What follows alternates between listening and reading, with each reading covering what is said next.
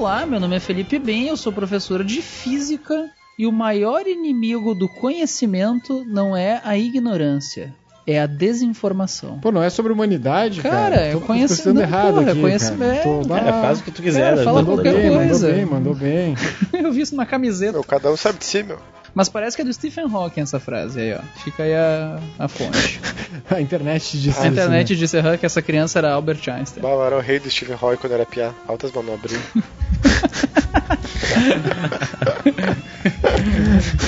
Pro no skate. E aí, meu nome é Rodrigo, sou professor de português e quem adormece na democracia acorda na ditadura. Pá, boa essa, hein? Fica, Fica- crítica, fica né? crítica. Ao- Atento a seu tempo. Olá, meu nome é Vinícius Milan, sou professor de Química. A essência do conhecimento consiste em aplicá-lo uma vez possuído. Hã?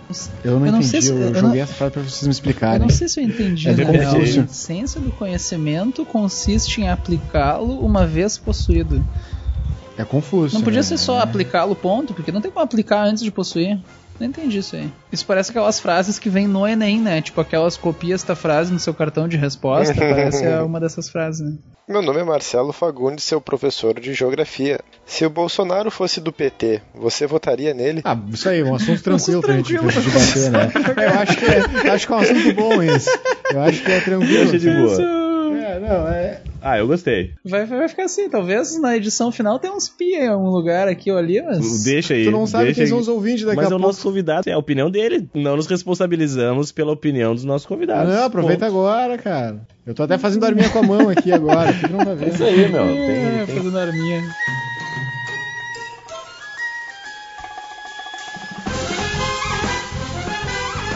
Bom dia, boa tarde, galera. Boa noite, tá ouvindo de madrugada. Não deveria estar, mas enfim. Ah, Vai dormir. Nesse episódio, nós vamos falar sobre o primeiro dia do Enem. Prova de linguagens, redação e a prova de ciências humanas. Mas antes, abraços.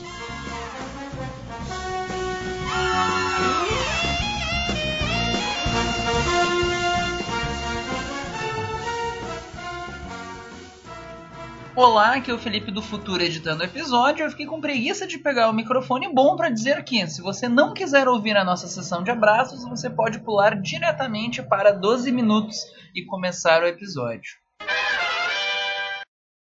Então, galera, chegando aqui na nossa sessão de abraços, né? Os abraços do bem, o vai tomar no cu do pessoal aí, que a gente tentou emplacar o do Rodrigo, não deu certo, né? Não, empla, não emplacou, não, não né? o emplacou, vai no tomar cu no cu do Rodrigo. Mas, pessoal, aí, vocês têm pedidos de abraços? Tem abraço pra mandar? Como é que tá a Como é que situação tá a de situação, vocês? né? Pois então, cara, olha só, já, né, ah, negando o que tu acabou de dizer, a gente recebeu sim um pedido de vai tomar no cu, né? Olha só. Olha só. Olha só, Opa, esse eu, eu faço questão de tenho- começa pelo vai tomar no cu.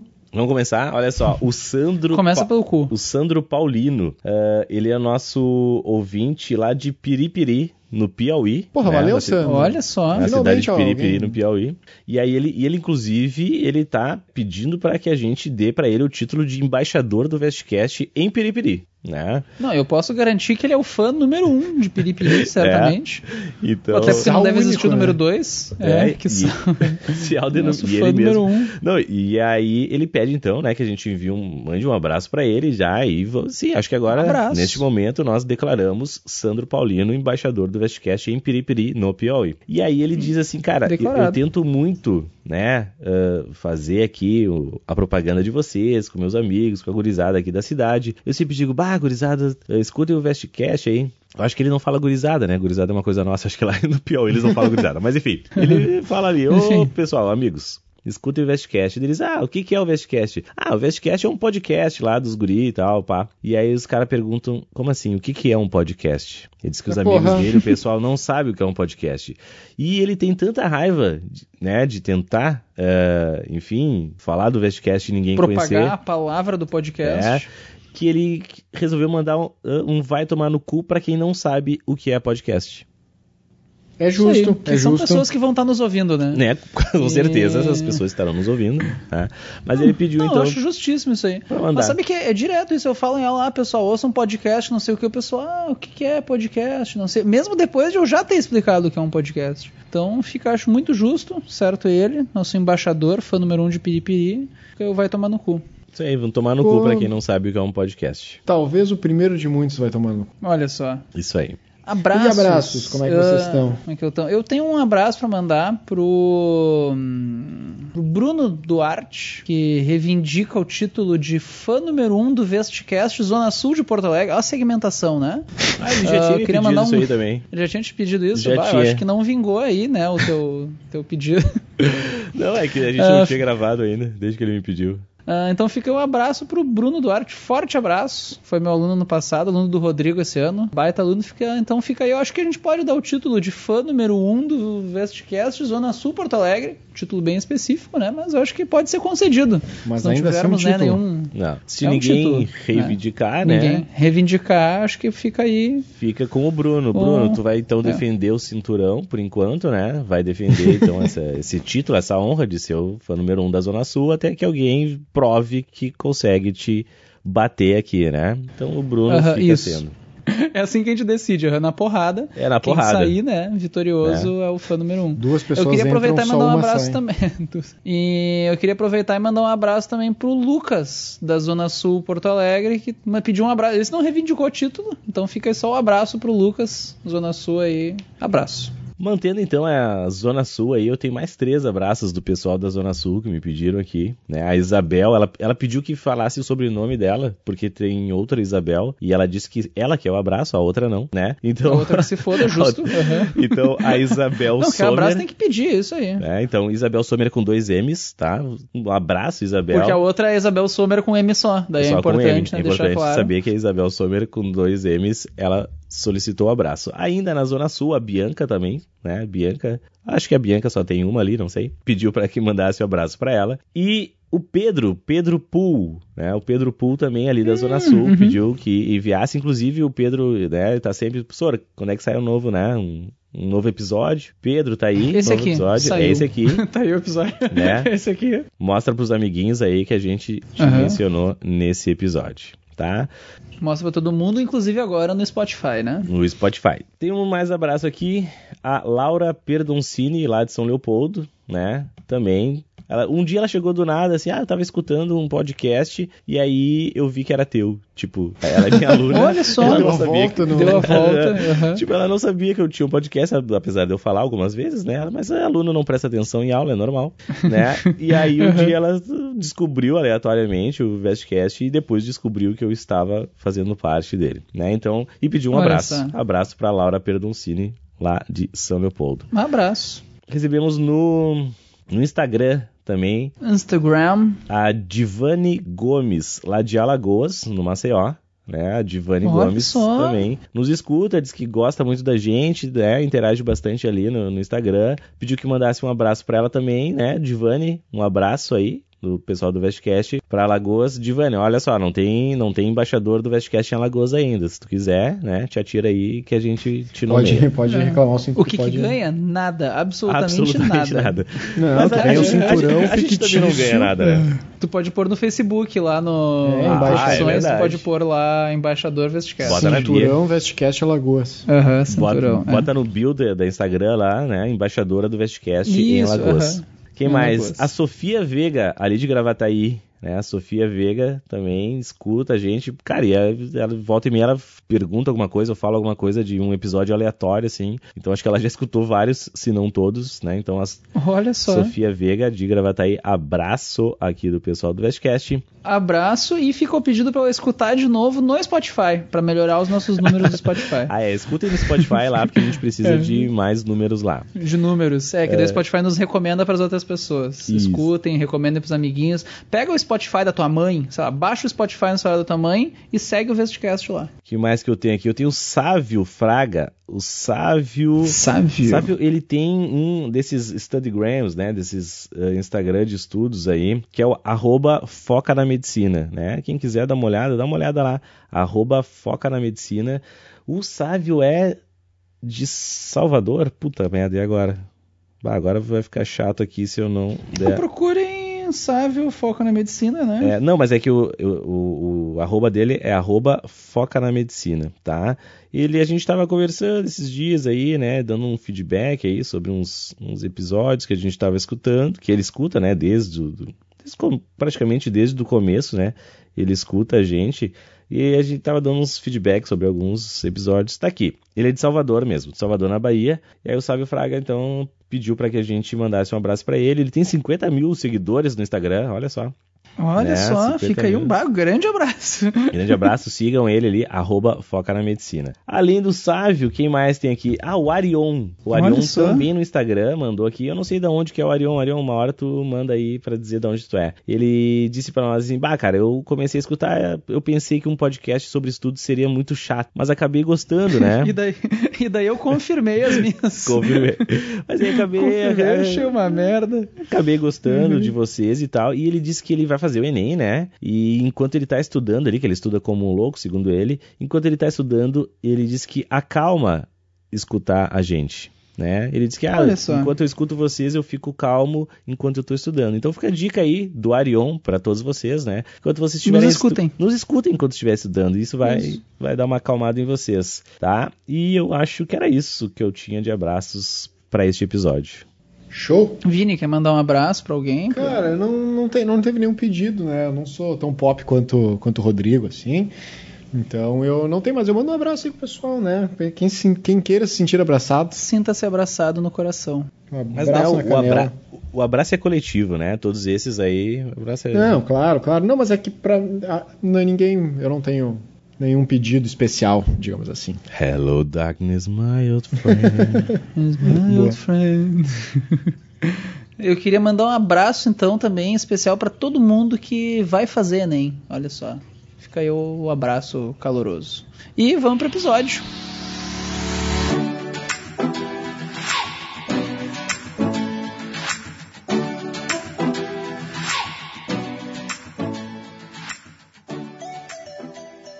Só, pessoas. Neste episódio aqui do Vestcast, vamos falar então sobre o primeiro dia da prova do Enem 2018. Vou começar com um disclaimer aqui. Nosso objetivo nesse episódio é falar um pouquinho mais sobre as dicas meio de reta final. A gente não vai fazer lá a análise mais detalhada do mundo da prova. Se vocês quiserem saber tudo que pode aparecer na prova, tem os episódios que a gente gravou ano passado. Procurem ali tudo sobre a prova de humanas. Lá. Ou no site do Vestcast ali, vestcast.audio, e procurem. Tem a aba Enem ali, tu. Enfim, te vira, digita Enem em algum lugar, acha os episódios Ou vai ali. no Spotify, né? Estamos no Spotify. Spotify, É verdade, estamos no Spotify. Marcelo, já nos segue no Spotify? Não.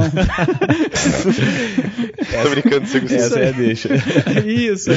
Mas nos sigam no Spotify, procurem lá Enem, tu vai nos achar. Mas o Enem desse ano tem a treta do horário de verão, né? Isso vai ser uma coisa genial. Ah, cara, eu acho que Darwin tava certo, né? Então. É uma prova a mais, é, pro, pra esse primeiro domingo. A galera que vai, que tá ligada, não tem problema nenhum. Mas é isso aí. Se, se o, cara não, se, o- se o cara não conseguir se programar, mesmo com, Pra chegar no lá, horário. com- mesmo com tudo, todo mundo falando que vai dar merda, vai dar merda, vai dar merda, cara, tu não merece estar ali, né?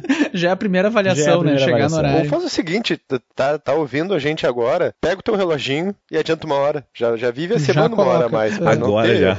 Agora, vive a semana, uma hora a mais. É, mas, é, mas le- lembra que é um horário adiantado, então tu nunca vai errar o bot. No máximo tu vai ter que fazer é esperar uma hora a mais. Mas sabe que esse fim de semana eu caí no golpe do celular que atualizou sozinho sem ser horário de verão, né? Eu e o também pior é que eu, eu comecei Eu a ver também. um filme tipo 15 pra meia-noite. Daí quando eu tinha passado um pedacinho do filme, daí eu peguei o celular, era 1 e 15 Deu, porra, que filme é esse? Tipo, não andou nada no filme já tem uma hora e 15 de... Bah, eu fiquei indignado. No dia seguinte só que eu fui descobrir o que, que tava acontecendo. Ah, eu só fui ver no outro dia. Ó, ah, Enem pra esse ano, gente, mesma coisa. Portão abre meio-dia, fecha uma da tarde. Então esteja lá, sei lá, 11 da manhã. Chega, almoça lá. Chega lá, 11, 10 e meia, né? Dorme lá. O pessoal não vai, não chega uma semana antes pro show do Justin Bieber, chega uma semana antes pro Enem. Ah, cara, eu vi tá nos ouvindo o- agora, já deveria estar lá. Ah, Esse, eu, eu, eu saí de manhã, de manhã bem cedo, sábado, e aí eu passei na frente da, da, da- Fiergs ali, onde foi o Anime Extreme, né? Pra Uhum. quem nos escuta de fora do, do, do Rio Grande do Sul, de Porto Alegre, eh, o Anime Extreme aconteceu nesse fim de semana aqui em Porto Alegre. Cara, era tipo seis da manhã e tinha gente na fila ali na Fiergs. Pra entrar no Anime Extreme. Ou seja, se tu consegue, né? Pra, Vá pro anime pro extreme. Anime Extreme, tu tá ali, tu tá do- fantasiado. Fantasiado não, como é que chama? Cosplayado. Não Cosplay. É, cosplay, cara. Tá de- bah, isso aí É, foi. foi- bah, né, eu- tá, tá se queimando com uma galera vamos, aí perder, agora. vamos perder o ouvinte agora, Vamos né? perder uns Cara, seguidores aí. tu além de cosplay, tu consegue chegar de boa, 11 da manhã, né? No, no teu local de prova ali com a tua canetinha preta, tua aguinha transparente, certo? Então não, não, Barrinha de cereal. não caga, não caga no patê. Vai lá de boa. Gente, lembrando que a caneta preta, tá? Transparente. Não adianta vir com caneta azul, lápis, borracha, não dá pra usar. Aquelas canetas que cursinho distribui na frente não vale também. Não. É, não vale. Calculadora, que nem um aluno me perguntou, não pode. Caneta. Marca-texto. É, aquela bic mais chinelona. Bic transparente, tinta preta, é isso que pode levar. Ah, o cartão, aquele. Tem um cartão de confirmação, aquele. Não é obrigado a levar aquilo, mas é bom, tá? E documento tem que ser RG, passaporte, eu acho que é a CNH, carteira de habilitação, quem tiver. E Carteira de trabalho. é isso. Ou carteira de Carteira de trabalho. trabalho isso. vale. Não me vem com carteirinha de estudante, certidão de nascimento,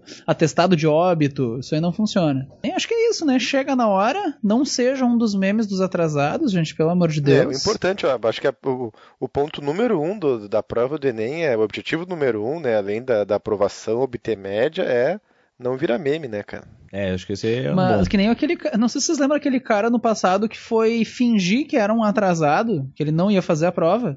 Daí chegou pertinho da uma da tarde, ele ia fechar o portão, ele foi correndo, assim, pra fingir que era um dos atrasados. Só que o fiscal viu ele chegando e foi gente boa e deixou ele entrar. E o cara não ia fazer a prova. Ele ficou preso lá dentro por três horas e meia, foi muito engraçado. Não tinha nada pra fazer. Eu acho que a pior parte do Enem, na real, é isso, pelo menos pra mim, que é aquela. um, fecha o portão a uma hora e a prova só começa a uma hora e meia. Não tem absolutamente nada que tu pode fazer nessa meia hora. É ficar, literalmente ficar olhando pra parede, assim. Não pode mexer no celular, não, não tem nada pra fazer. É horrível isso aí. Mas é importante, cara, porque o cara chega na, na correria, cara, chega tucanado, então o cara chega ali, senta, Sim, escolhe um lugar ah, isso é bom, verdade, perto da isso é janela, verdade. longe da luz, longe do sol. ah, tem meia hora, daí tu perde, a tua, tua frequência cardíaca diminui, tu fica mais tranquilo, tu pensa melhor na vida, tu já não chega afobadão pra fazer a prova. Eu gosto Ah, isso é verdade, isso é verdade. É que eu fico entediado. Eu tenho. Eu fico entediado, né? Eu fico. Ah, cadê o YouTube? Cadê minha Coca-Cola?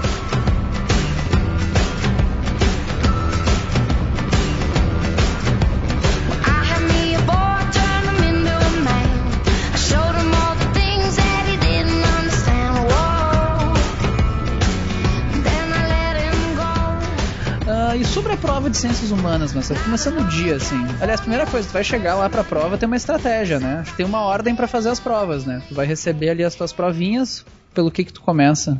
Eu começaria pela prova de ciências humanas. Ah, já tá errado. Tá totalmente errado. Por quê? Porque tu tem a redação pra fazer, Tu faria a primeira redação. mas é muito óbvio que tu precisa fazer a redação antes. Me lembro que, que eu tenho, eu tinha como, como vestibulando a prática de, em prova de redação, a primeira coisa que eu fazia era ler a proposta da redação. E a partir daquilo eu ficava trabalhando ah, em segundo plano, na minha cabeça, ah, as minhas ideias e possíveis temáticas que eu iria abordar para falar sobre o, sobre o tema da redação. Não, mas a ideia, a ideia que eu passei era de, de rascunho, né? Aquela ideia de assim, tu... não ficar só matutando, de mas tu- já escrever um rascunho antes de ir Exato, pras provas. fazer o teu rascunho, porque, cara, não adianta se tu vai fazer o rascunho, tem aquela correção que tu faz, né? Aquela lida que tu faz, aquela lida crítica que tu faz pra procurar os teus erros e consertá-los, né? Isso tu precisa de um distanciamento, né? Se tu faz o teu texto e logo em seguida já faz a lida pra procurar os erros, tu não encontra eles. né? Tu não vai encontrar. Então tu precisa ter um afastamento. E esse afastamento só tem um jeito de tu fazer. Tu começando pela, pela, pelo rascunho da redação, fazendo a prova, né? E depois voltando para a redação. provas. Uhum. É tipo olhar post na- nas lembranças do Facebook, né? Post de três anos atrás. Porra, como é que eu escrevi essa merda? É, é, mais ou menos isso. qualquer uhum. coisa nesse sentido. Mas tá, então o cara começa pela redação, depois a gente fala um pouquinho mais sobre como é a redação. Mas e daí depois eu acho que o cara vai para uma das duas provas, né, linguagem ou humanas. Eu normalmente recomendo daí entre as provas escolher primeiro a que ele se sente mais confiante assim, a que ele considera, sei lá, a melhor matéria dele. Que daí ele vai fazer um pouquinho mais rápido, vai ganhar um pouquinho de tempo, vai ganhar confiança, não sei se o que, que vocês acham. Eu concordo, acho que, eh, acho que o segredo, o Enem, acho que quando a gente está fazendo o Enem, a gente tem que ter sempre em mente a questão do tri, né? E de como a gente precisa manter eh, a coerência nos nossos acertos, no nosso desempenho na prova. Então, certamente, a melhor estratégia é não adianta nada a gente passar reto pelas questões fáceis, eventualmente errar uma questão fácil e acertar mais questões Sim, difíceis. as questões fáceis valem mais, né? Basicamente isso. Então, De- acho que é muito importante tu, tu passar de cara e já ir direto para as questões fáceis e garantir essas questões fáceis, né? Faz uma Uhum. varredura rápida da prova, não perde tempo em algo que tu eventualmente ah, encontre alguma dificuldade, garante as fáceis e depois com paciência, talvez com esse tempinho a mais que tu comentasse aí, ah, Uhum. tu ir para cima das questões um pouco mais complicadas, né? Para a prova de ciências humanas, por exemplo, a gente tem em média três minutos para resolver cada questão, né? Mas a gente Uhum. sabe que tem questões no Enem que tem os, os distratores são muito curtos, o enunciado ele é muito direto, né? ele é muito, muito objetivo, então tu consegue facilmente matar uma questão em um, dois minutos, as questões mais diretas. O importante no Enem, que eu acho que uma das principais preocupações da galera dos candidatos ao Enem, das candidatas, é essa questão do tempo, né? Então garante o teu tempo ali, vai tudo, faz o que é fácil e depois toma teu tempo no que for um pouco mais complicado. Sim, não só entre as provas, tipo, começar pela prova que tu se sente mais forte, como dentro das questões, não ir fazendo elas na ordem da prova, né? Dá uma bisoiada e vai pelas questões que tu, Exato. enfim. É, por tem- exemplo, entre na, uma- a prova de humanas é filosofia, sociologia, história e geografia, é isso? Exato. Se tu é melhor em história, dá uma bisoiada, vai fazendo as questões de história primeiro. O que eu gosto de fazer é quando eu vou lendo, eu já vou classificando, assim, tipo, ah, eu li, ah, isso aqui parece ser geografia, daí eu coloco um G de geografia, eu nem faço. Eu vou pra, ah, história, vou fazer as de história primeiro. Daí vai fazendo, acho que as matérias se sente mais confiante primeiro, tu sabe mais, né? E viu que tá difícil, circula e volta depois, né?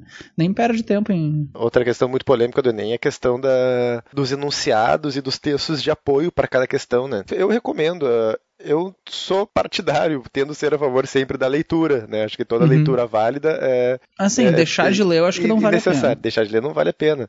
Mas uma coisa que é válida, assim, é que muitas vezes algumas questões do Enem, tu consegue responder a, a questão sem tu ter necessariamente ter tido algum contato prévio com aquele texto de apoio. Aquele Uhum. texto de apoio, ele aborda um tema, talvez um tema, um tema transversal, um tema que, que seja análogo à própria questão em si, não seja direto sobre Uhum. o que ele vai perguntar. Então o que eu recomendo é, vai para a questão, lê o enunciado primeiro, vê o que, que ele está te Sim, pedindo ler a pergunta, né? lê a Aham. pergunta e lê os distratores. É muito possível que ali tu talvez tu consiga ma- matar. Não consegui, não tive certeza. É uma questão que pressupõe as informações que estão no texto. Aí sim tu vai pro texto, lê com calma, lê tranquilamente. Ah, Uhum. Não recomendo esse, esse não ler, mas recomendo sim. Tu lê a pergunta primeiro e vai pros teus distratores ali, ver texto. se a partir disso A tu tua leitura matar. já é bem mais direcionada, né?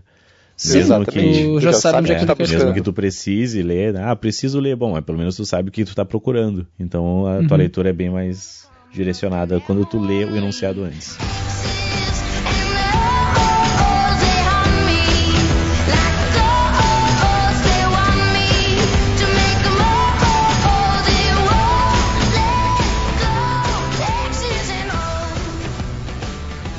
Especificamente para a prova de humanas, assim, Marcelo, ciências humanas e suas tecnologias. Uhum. Ah, tu sabe mais ou menos dizer como é que é a distribuição de assuntos, assim, entre filosofia? A gente falou um pouquinho sobre isso no episódio do ano passado, mas, tipo, jogo rápido, assim, a distribuição de assuntos. A gente percebeu no Enem passado, especificamente, uma presença muito marcante da geografia. Né? Se tu vai comparar a, matéria, o, co- com o componente curricular da área de ciências humanas que teve mais participação foi a geografia, disparado. Assim, a gente teve, acho, quase 18 questões de geografia especificamente. Lembra que ainda tem todas aquelas outras mais transversais, que comunicam muito, mais transdisciplinares. Mas especificamente que a gente consegue classificar como geografia mesmo, 18 questões. Aí sobra aí mais umas 15 questões para a história e o resto dividido entre a filosofia e a sociologia, que tem um peso, uma peso não, mas uma participação, né, digamos, menor na, nessas provas.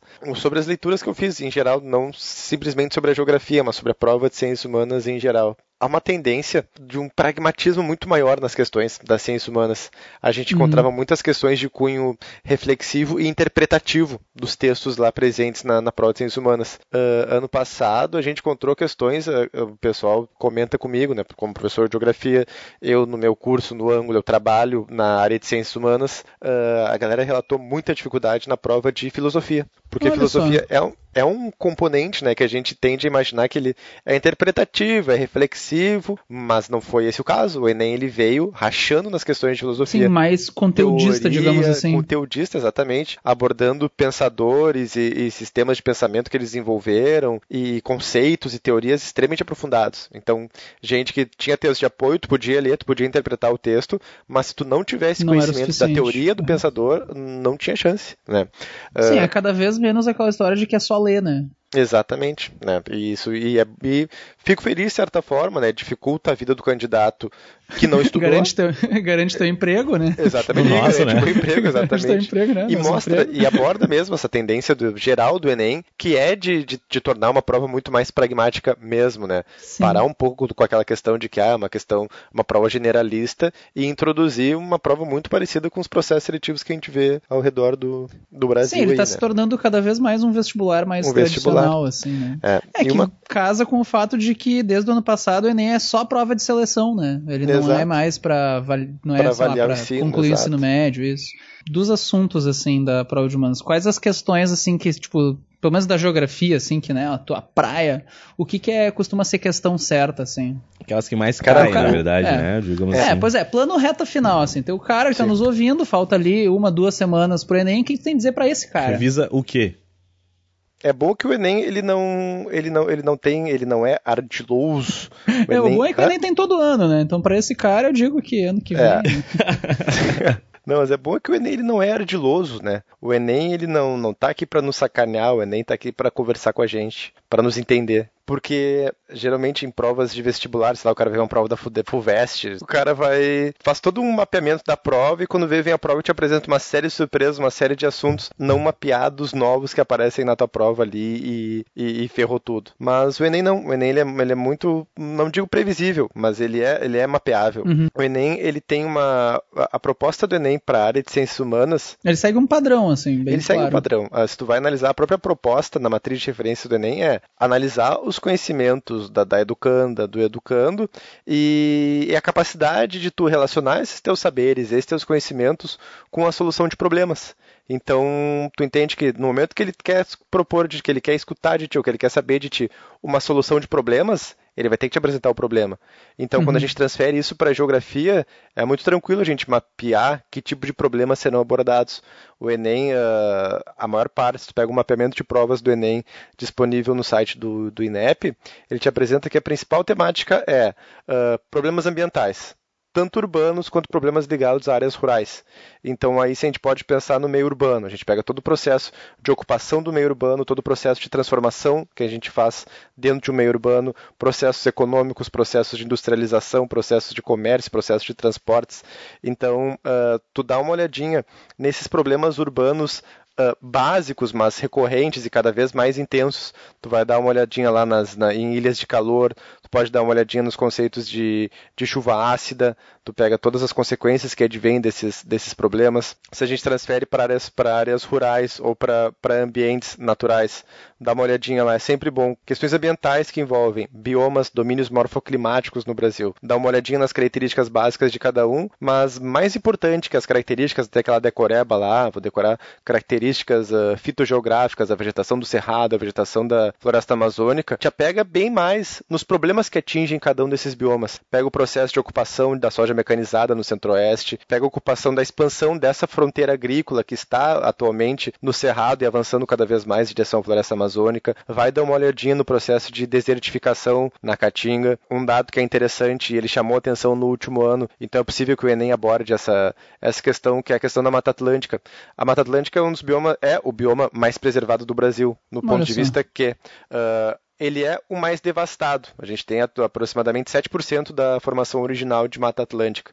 Mas justamente por essa condição de ultradevastação, é a área mais protegida do Brasil. Eu tenho uma série Sim. de leis federais, parques nacionais, parques estaduais de preservação que não permitem mais a exploração ou a expansão de qualquer tipo de empreendimento ou exploração Uhum. dentro da Mata Atlântica, que já Sim, é mostra fe- resultados. Ah, tá. É Exato. o mais ferrado, mas daí estão querendo compensar. Então também, Exatamente. atualmente É. é o mais protegido. Os dados dão conta de que a Mata Atlântica recuperou 200 mil hectares nos últimos cinco anos. Então é uma, é uma evidência de que sim, essas medidas de, de gestão ambiental que visam a preservação elas são efetivas. Eles podem abordar também isso na em alguma questão ambiental que envolva agora ah, o ano de 2018, o ano de 2017.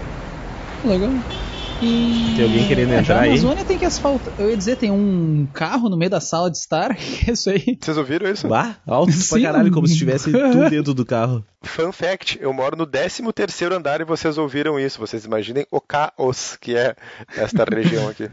Bah. Tá ligado que tem uns prédios. Uma vez eu vi, né, que alguns prédios, eh, em alguns lugares, não tinha o 13 terceiro andar, né? Por... Nos Estados Unidos É. diz que é comum isso, de não ter o causa da- 13 terceiro andar. Exato. Por causa do PT? Não, É, isso. por causa do número, né? Diz que atribuem o 13 a um número de azar. O e azar tal. e tal. Então eles. E eu acho que na... O pessoal em alguns lugares não tem número décimo E eu já vi que na China, eu acho que. É, na China é um outro número, acho que é o 4 ou coisa assim, porque o 4 em chinês lembra.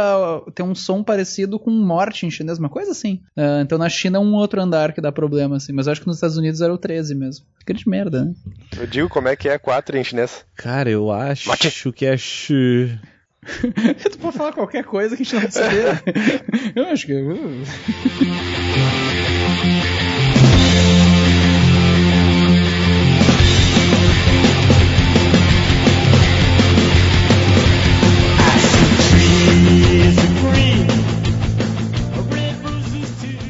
Aliás, falando em conhecimento e fun facts, como é que é a atualidades na prova do Enem, assim? Como é que aparece as questões de atualidades? O cara tem que sair lendo o jornal enlouquecido essa semana ainda? Qual é que é? Hum, agora já era, né? Agora acho que na reta final não tem mais o que. ah, vale a pena tu, tu pegar essas retrospectivas ah, de 2017 ainda, de 2018, com, com os acontecimentos mais, mais marcantes de cada ano, né? Mas geralmente questões de atualidades no Enem são relacionadas à geopolítica, né? Tu vai pegar Sim. questões relacionadas ao Oriente Médio, mas sempre lembrando que o Enem ele não tende a tratar essas temáticas diretamente. Ele não tende a abordar algum conhecimento que tu tenha sobre ah, dentro da geografia, claro, né? Dentro Sim, da, ele vai, da ele vai trazer a notícia e querer que tu interprete. vai trazer a notícia e interpretação, os conceitos que ali estão envolvidos. A gente pode falar sobre conflitos no Oriente Médio, conflitos territoriais que guardam uma questão de, de, de identidade, de, de pertencimento. Eles exploram temas ah, marginais, ah, pe- periféricos da geografia ou da sociologia em cima de temas de atualidade. No caso, tu não, Hum. não precisa decorar o que está acontecendo ou saber o que está acontecendo. Eles te apresentam uma leitura de alguma, de alguma questão De atual e a partir aham. disso tu vai ter que fazer essa contextualização, essa problematização e saber quais conceitos eventualmente estão ali envolvidos. Para a geografia Sim. vale muito a pena Uhum. agora nessas, nessas últimas, nessa última semana, tu pegar ali conceitos, ah, aqueles conceitos basilares da geografia. Dá uma olhadinha no conceito de espaço geográfico, definição do Milton Santos, conceito de território, conceito de lugar, conceito de paisagem. São todas palavras que a gente tem no nosso léxico cotidiano, mas que para a geografia elas têm uma conotação diferente, tem uma, Sim. uma definição bastante Um diferente, bastante próprio, conceitual. Exato. Então te apega um pouco nisso aí que, É, é eu acho que uma das habilidades, inclusive, é reconhecer a linguagem própria das ciências, blá blá blá blá, né? Então conhecer o vocabulário, né? Os conceitos. Exato, exato. Cara, só dando então a informação correta. Xi é em japonês, né? Eu achei que o cara ia fazer alguma coisa sobre atualidades, Não, só informação sobre o. Ah, mas- Não, vamos lá. é em japonês, em chinês é si. E realmente Hum. eles não usam porque ah, soa basicamente idêntico à palavra morte. E o nome disso é tetrafobia. Tetrafobia é, o, é a É versão o medo, o medo, do medo número 4. 4. Que acontece Olha tanto no- na China quanto no Japão, na Coreia e Taiwan. E o medo do número 13 é chamado de triscaidecafobia. Porra. Trisca- Larga esse conhecimento na redação Aí aí. é triscaidecafobia ou tetrafobia. Isso acontece bastante. Ah, um fun fact que eu tava trazendo aqui. Que esses dias surgiu o assunto atualidades no Enem, não sei o que, e eu fiquei com os alunos, daí eu fiquei curioso com quando que a prova do Enem fica pronta, assim. Que eles não deixam isso muito claro. Tem uma entrevista de 2012, se eu não me engano, do INEP falando que fim de julho a prova já tá pronta. Daí eu peguei os últimos Enems e, por exemplo, no Enem de 2017, o texto de referência mais atual que tinha era de maio daquele ano. E pra redação tinha um texto de junho, mas nas questões o texto mais atual é de maio. Então, enfim, se alguém quiser ler reportagem enlouquecido, né? Não precisa ir muito além dessa. Na verdade, o, o esquema da atualidades, do ler notícias, né, de tu ficar ligado naquilo ali, primeiro, é bom pra, pra vida, né, cara? Quanto mais conhecimento tu tem, menos as pessoas te enganam. Então é muito importante tu estar sempre ligado. É só tu, tu tá em grupos de WhatsApp, né? É, pra ficar é, informado. né, pra ficar bem informado. Então tu precisa conhecer. Segundo, que tudo vale como argumento, né, cara?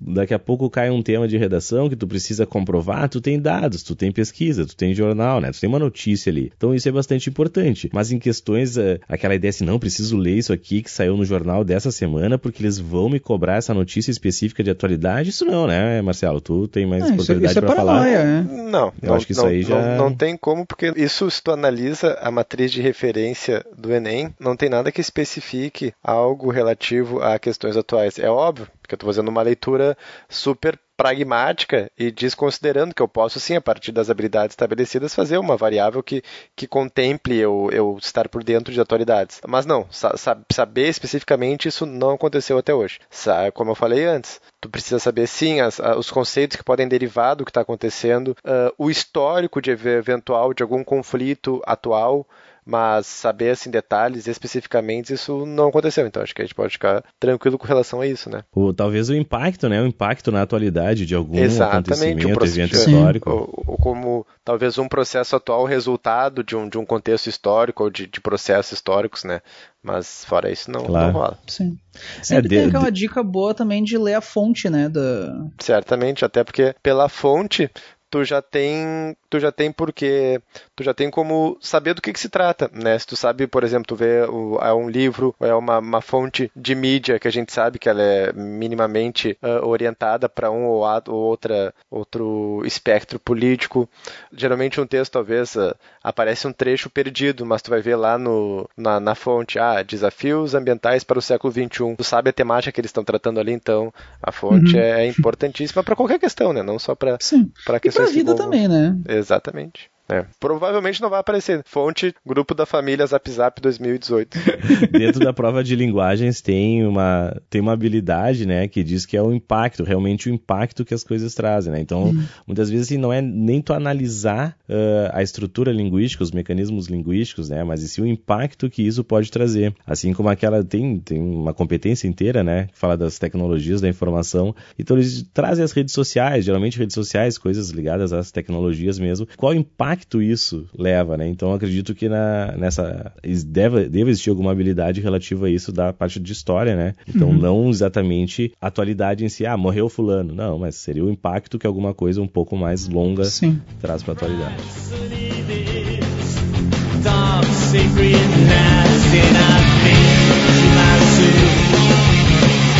What a wonderful world.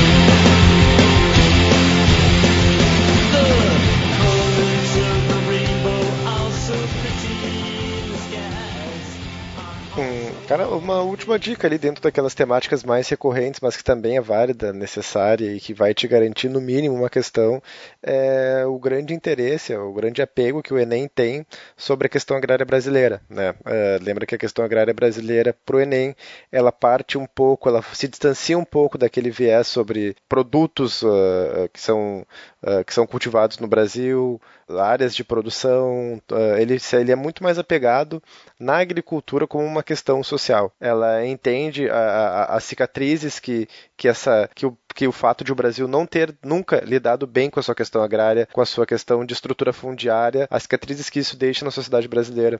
Lembre que o processo de êxodo rural no Brasil, que é o responsável pela formação das cidades brasileiras, ah, da- pela forma intensa com que ele se deu, pela, pela magnitude dos fluxos migratórios que a gente tem do campo para a cidade no Brasil, a gente encontra boa parte dos problemas urbanos que a gente vê hoje. Violência urbana, periferização, favelização, ah, tudo isso são consequências de, de um grande aporte de pessoas que vieram do campo, sem condições de permanecer com seu trabalho ligado a, a atividades rurais e foram expulsas, impingidas a, a um espaço urbano que não estava apto e nem disposto a acolhê-las, percebe? Uh, um Estado brasileiro que se organiza ao entorno da agricultura, que imagina que com investimentos pesados na agricultura, com a mecanização, necessariamente eu vou ter um fluxo migratório gerado a partir disso. Mas o Estado brasileiro, sabendo disso, não fez nada para lidar. As cidades como estavam receberam esses fluxos. Então essa galera sem grana chega nas cidades, vai para as áreas periféricas, ocupa áreas de risco, uh, áreas onde eu tenho reprodução de pobreza, reprodução de desigualdade e que, né, se a gente vai analisar de um ponto de vista sociológico, temos aí os ingredientes necessários para o surgimento da violência urbana, para esses vácuos do Estado que são ocupados, uh, esses vácuos de poder nas favelas que o Estado deixa, que são ocupados pelo crime, pelo poder paralelo, pelo tráfico de drogas. Então o Enem ele faz uma leitura muito crítica sobre como isso hoje, problemas que a gente encontra nas cidades, que teoricamente são totalmente dissociados da questão agrária, mas que não são, eles são puras consequências de uma estrutura fundiária, de uma questão agrária mal administrada no Brasil. Então te pega lá no vê os processos, uh, vê um pouquinho sobre uh, Lei de Terras 1850, uh, Estatuto da Terra de 1964, agora com esse contexto político adverso, conturbado no Brasil, com a possível ascensão de um regime de um regime autoritário, alguma analogia talvez surja, né, com a questão da, do regime militar, da ditadura militar no Brasil, e como o Estatuto da Terra nesse contexto é contraditório. Em março, em, abril de 64, a gente tem a consolidação do golpe militar no Brasil e sete meses depois, em novembro, é lançado o Estatuto da Terra, que é um dispositivo legal que fala sobre reforma agrária, que fala sobre desapropriação e que é tido como um dispositivo legal ultra progressista, mas uh, num contexto de autoritarismo que é o governo militar. Então, talvez essas, essas questões possam aí aparecer pra gente, né? Não, boa, boa dica. Mas resumindo, ah, só pra retomar uma coisa que foi do começo, então aquela parte de, por exemplo, saber ah, qual região planta qual coisa no Enem não é tão direto, assim, não tipo, é ah, tão direto, saber não é tão direto. É mais uma a questão questão muito- das conexões. Muita mesmo. decoreba, exato, mais questão sobre impactos, a agricultura como questão social, a agricultura como problematização ambiental também. Eles gostam muito sobre se tu analisar as, a competência 6 da matriz de referências do Enem, tu percebe que ela é totalmente geográfica e ela fala basicamente sobre consequências de processos produtivos na produção de espaço geográfico. E essas consequências, via de regra, giram em torno da questão ambiental. Então, tu fala sobre processos de preservação de solo, métodos de produção agrícola conservativos, rotação de culturas, plantio direto, método de um maior aproveitamento da água para tu evitar a irrigação direta, a irrigação por pivôs. Eles falam muito sobre o uso de tecnologias para racionalizar a produção agrícola, a tecnologia de monitoramento, onde tu consegue a partir disso saber as necessidades de cada área. Tu tem tua propriedade ah, que precisa para tu ter uma boa produção agrícola, uma boa produtividade. Precisa de solos bem nutridos, precisa de uma boa irrigação, precisa de um bom, de uma boa aragem do solo. E hoje em dia, com as tecnologias de produção, tu tem um monitoramento completo. Tu tem, por exemplo, eu poderia fazer antigamente, no Brasil, via de regra, os solos do Brasil tendem a ser ácidos. O Brasil é um país ah, tropical, onde tu tem uma, uma tendência, então, a, uma, a, no mínimo, uma estação chuvosa na maior parte do, do território brasileiro. Ah, a própria água da chuva, com pH ali próximo 5, 5,5, ela já, já é ácida por si. Então, essa água em contato com o solo tende a tornar os solos do território brasileiro ácidos. Então, a calagem, né, que é a introdução do calcário, é uma das técnicas, um dos recursos utilizados para tu tentar aumentar um pouco o pH desse solo, tornar ele menos ácido. Mas tu entende que eu posso fazer um processo de calagem em todos os meus. Eu tenho 10, eu pro- produzo em, sei lá, 300 hectares de terra. Posso fazer calagem nesses 300 hectares, sem saber as demandas ou a acidez do solo em cada um desses hectares que eu produzo. Com a tal da agricultura de precisão, que é uma dessas tecnologias que a gente encontra no campo hoje, eu consigo saber especificamente a demanda de cada parte da minha propriedade por calagem, por adubagem ou por algum outro tipo de tratamento. Então, Sim, é a um questão impacto da tecnologia na a agricultura. questão da tecnologia facilitando e tornando mais racional, teoricamente mais sustentável o, o processo produtivo agrário. Né? Não, olha só, bem, bem interessante. Assim, galera, pra prova, se alguém quiser saber um pouquinho mais sobre como é que é a prova, até dei uma olhada aqui. Ah, no nosso episódio 13, olha só, a gente tem um episódio tudo sobre a prova de ciências humanas do Enem, onde a gente falou em um pouco mais de detalhes sobre todos os assuntos que costumam aparecer na prova. Aqui é mais dicas pra reta final mesmo. Quem quiser voltar e ouvir lá. Inclusive lá a gente falou um pouquinho mais sobre a parte de história da prova também. Que só fazendo um apanhado geral, assim, pelo levantamento que eu fiz aqui, não sou professor de história, né? Mas pelo levantamento aqui de estatísticas do Enem dos últimos anos, o que mais costuma aparecer é a parte de movimentos sociais, a conquista de direitos de diversos movimentos ao longo da história, toda a parte política, racial, gênero, a parte de lutas trabalhistas também, com ênfase na escravidão e trabalho operário, costuma aparecer bastante, Ah, toda a questão de disputas sociais envolvendo a formação da sociedade brasileira, o período imperial, o período republicano, os conflitos contemporâneos, assim, questão de ah, guerra mundial, guerra fria, esse tipo de coisa, e a parte de exploração e colonização da América também são assuntos que costumam aparecer. Isso é o que a internet me disse, né? longe de mim ter a pretensão de falar por um professor ah, de história, mas como eu, como eu comentei antes, eu, eu componho ah, no, no ângulo a cadeira de ciências humanas, então Uhum. tenho um contato muito próximo com as provas, com meus colegas e, e tenho pessoalmente um apreço muito grande pela, pela sociologia. Uhum. Então, ah, queria dar também uma dica, já estendendo um pouco Ah, a minha, a minha contribuição para a área das, das ciências humanas, que ah, o Enem, ele, nas questões de história, ele é totalmente apegado em história do Brasil, né? Uhum. Se tu vai analisar o período mais abordado do Brasil, ele pega o período militar, né, a ditadura militar, da década de 60 até meados da década de 80, então é bom tu estar E ligado em todos 2019 em aqueles... diante, né? Também é o. Exceto possivelmente. Então é muito legal tu estar ligado no- nos, nos- nas, nas questões, nas, nas medidas políticas, porque, como tu falou agora, 2019, um cenário conturbado, um futuro incerto pela, pela frente, então, então nada melhor do que uma prova se ela fosse crítica o suficiente para tentar né, realertar e reapresentar para a sociedade brasileira, para os estudantes, quais são os riscos de um regime autoritário, como se dão e como se dá a construção histórica de um regime militar autoritário, né? E então, ah, em segundo lugar, depois da ditadura militar, a gente encontra ali era Vargas. Ah, acho que depois, então, a gente consegue enquadrar dentro de todas as temáticas, seja na ditadura militar, seja na era Vargas, a questão é importantíssima a participação dos movimentos sociais no Brasil, né?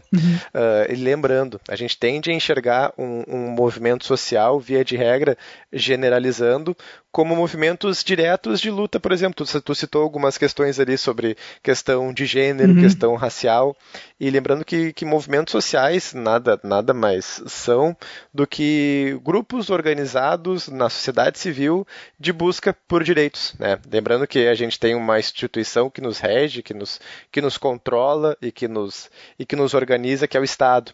E lembre que o Estado ele é composto por indivíduos, uma sociedade é composta por uma gama infinita de indivíduos. E nem todos esses indivíduos participam da construção desse Estado. Vamos pegar na, o órgão máximo, da, o dispositivo máximo que é a Constituição Brasileira. Quem participou da, da, da elaboração da Constituição Brasileira de 88? Tu tem diversos grupos sociais que não estiveram ali inseridos e muito possivelmente não foram representados nessa Constituição. Então a única possibilidade que eu tenho de exercer uma pressão para alterar essa Constituição ou ampliar o meu direito é a construção de um movimento social que visa pressionar o Estado para justamente garantir, ah, estender esses direitos a grupos dentro da sociedade que não foram contemplados com essa Constituição, com esse, com esse conjunto de leis. Né? Então, entendam o movimento social, teoricamente, que é um tema dos mais abordados nas questões de história do Enem e sociologia, como grupo de luta por ampliação do nosso, do, do- de direitos e ampliação do conceito de cidadania. Entender cidadania como participação política, cumprimento de deveres, mas também ser atendido né, com seus direitos.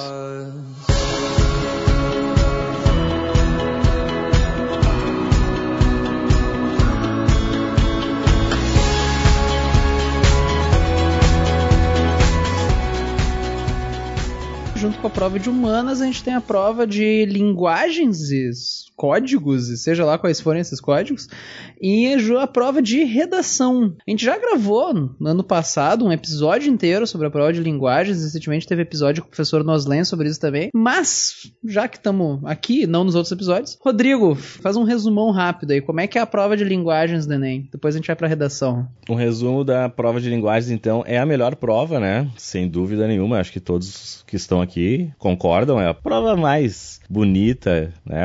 Enfim. É que todos são fluentes em, português, né? Todo mundo entende bem português, todo mundo é fluente aqui, então acho que não precisa né, nem estudar, na verdade. Português não, Não, se só estuda. aí, né? Pô, pô, sabe ler, né? Passou no jardim de infância, tu já sabe português.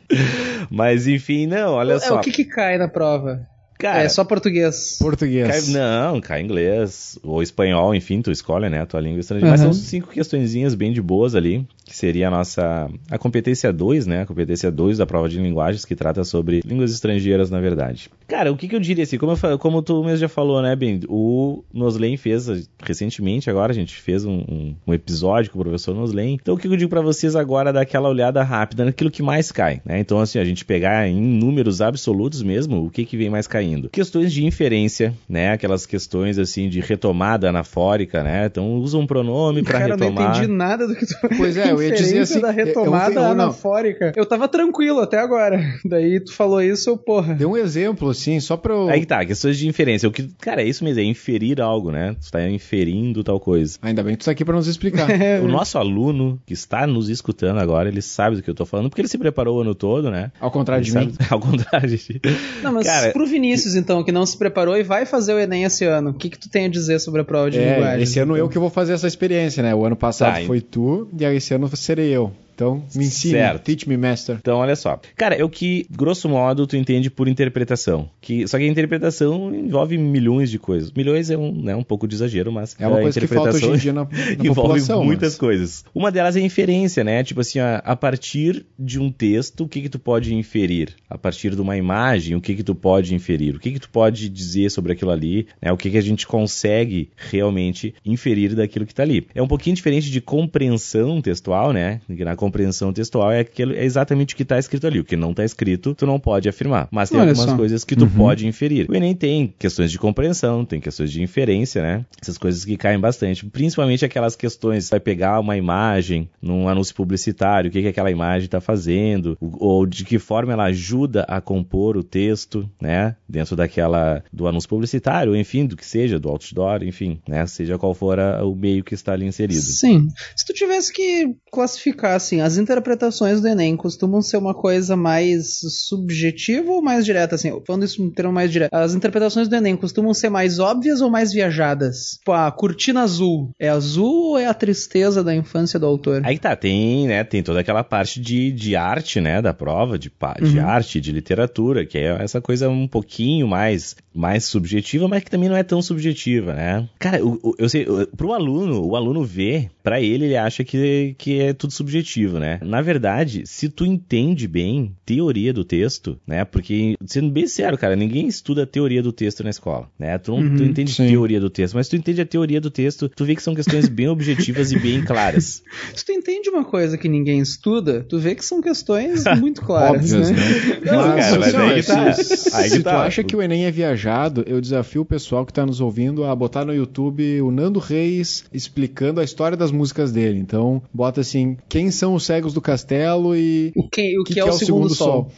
Escuta isso, depois tu vai me dizer se o Enem é subjetivo, tá? Esse, esse é o tema. Ele viaja, cara, não dá. Meu Deus, não, porque isso quer dizer, mas não quer dizer ao mesmo tempo. Porque isso aqui é uma referência de uma verdade e de uma mentira. Cara, é uma viagem. Mas a, a minha pergunta, na real, é o seguinte: se o aluno ficar entre duas, assim, que ele tá em dúvida entre marcar uma porque seria muito na cara e a outra daí porque tá menos na cara. Na dúvida entre essas duas, normalmente é mais comum ser a interpretação que tá mais na cara ou a mais nada a ver? A mais teórica, aí que tá. Deixa eu vou tentar fazer, explicar pra vocês. Então, tem uma questão, né, que é bem clássica, assim, que é bem fácil da gente notar, que é de reconhecimento de gêneros textuais. É tanto reconhecimento quanto função social do gênero textual, tá? Gênero textual é aquilo ali. O que que tu tá vendo? Isso aqui é uma bula de remédio? Então, o gênero textual bula. Tem o gênero textual crônica, o gênero Tem o textual gênero romance. textual bula? Cara, tudo é gênero textual. Existem infinitos gêneros textuais. Existe o gênero textual conversa de WhatsApp, né? Existe o gênero textual eh, tudo, redação de, do Enem é um gênero textual, né? Tudo é um gênero textual. Então, por exemplo, assim, ó, tu vai ali e vai ter uma, uma campanha publicitária. Certo? Aí na campanha publicitária tá aparecendo ali uma, sei lá, um, um carro e uma cerveja. E aí vai, e aí vai estar assim, a função social do gênero, da publicidade, blá blá blá blá blá blá. Aí vai ter uma questão ali sobre, ah, ah, sei lá, digamos assim, ensinar as pessoas a não beber se for dirigir. Parece óbvio que sim, né? Ensinar as pessoas, é uma campanha publicitária, uma cerveja e um carro. Ensinar as pessoas a não beber e dirigir. Ou convencer o, o, o público de que o álcool é nocivo, né? Se aliado à direção. Aí tu vai me dizer, essas duas parecem bastante corretas, né? Parece que Se diz a mesma coisa pra mim. Exatamente, exatamente. Elas, pare- elas parecem que dizem a mesma coisa. Tu olha, é por isso que muitos alunos veem esse tipo de questão e dizem, "Bah, senhor, a, A- a B e a C estão certas, né? Aí tu olha, cara, se tu olhar só pro texto, sim. Se tu olhar da forma bastante subjetiva, sim. Mas se tu sabe gênero textual, ou seja, para que que serve o gênero publicidade? O gênero publicidade tem como função ensinar ou o gênero publicidade tem como função convencer alguém de algo? Ah, convencer. Convencer. Então tu nem olha o resto, porque ele, é- é- esse, Olha, esse sim. verbo tá sempre bem no comecinho das opções. É, convencer, é, tentar, não sei o que, sabe? Então tu vai ali, cara, as duas parecem Convencer a beber e dirigir, essa aí. que seja, né? Que seja. Por quê? Porque Não, não, mas eu esse- entendi o que esse dizer. é Boa. o uso, né? Tipo, a publicidade tem essa função, convencer alguém a fazer algo, a comprar algo. Então tu vai nessas palavrinhas-chave, né? Então tu vai ali Ah, convencer. boa. Por mais que todos pareçam a mesma coisa, e muitas vezes parecem mesmo, se tu olha só o texto e olha as opções, tudo parece verdade. Mas se tu Uhum. tem aquele conhecimento teórico de gênero textual, tu sabe que a publicidade serve pra isso, e aí tu vai e acerta a questão. Então, Ah, cara, e tem muita questão assim, né? Um levantamento que foi feito diz que questões sobre gênero textual é o quarto conteúdo que mais cai na prova de linguagens. E uma galera erra e que não é difícil, se tu estuda um pouquinho essa, essa parte, né?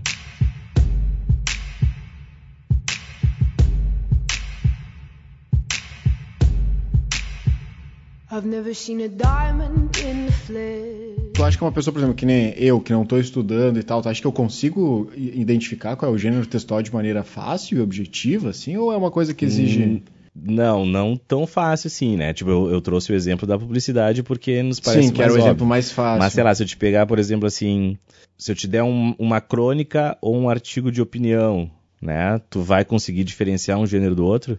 Tu sabe qual Tá. a função da crônica, qual a função do, do, do- do artigo de Entendi, opinião, qual a entendi. função da resenha, por exemplo. E às vezes eles Sim. nem te dizem que é uma resenha, né? Por exemplo, tem uma questão bem clássica, que parece em tudo que é nem, que eles vai estar vai tá ali alguém falando sobre uma obra, ou sobre um Sim. filme, sobre um livro, sobre uma, uma peça de teatro, e vai estar explicando aquilo ali. E aí tu tem que identificar que, cara, quando tu tá mostrando, né? Tu tá ali, enfim, apresentando o filme, apresentando uma obra, aquilo é uma resenha. Qual é a função social, né? Para que que existe o gênero resenha? Até no Enem do ano passado caiu uma que era exatamente sobre isso, que era até acho que sobre a questão do Chico Buarque, que todo mundo, uma galera errou porque foi pro texto e fazia sentido a questão errada, né? A que estava errada fazia sentido. A alternativa errada fazia sentido. Só que lá embaixo tu sabia que era uma resenha. Tava fazendo uma resenha sobre uma peça de teatro. E aí, tu, tipo, qual é a função social da resenha? Claro, tu tinha que saber que aquilo era uma resenha, né? A função é apresentar uma obra, né? Então, e ali nas opções estava apresentar o, sei lá, era o peça de teatro. Entendi. Então, tu tem que Ah, ter um, um pouquinho de, de, de estudo teórico sobre isso pra saber, Não, cara. claro, tem,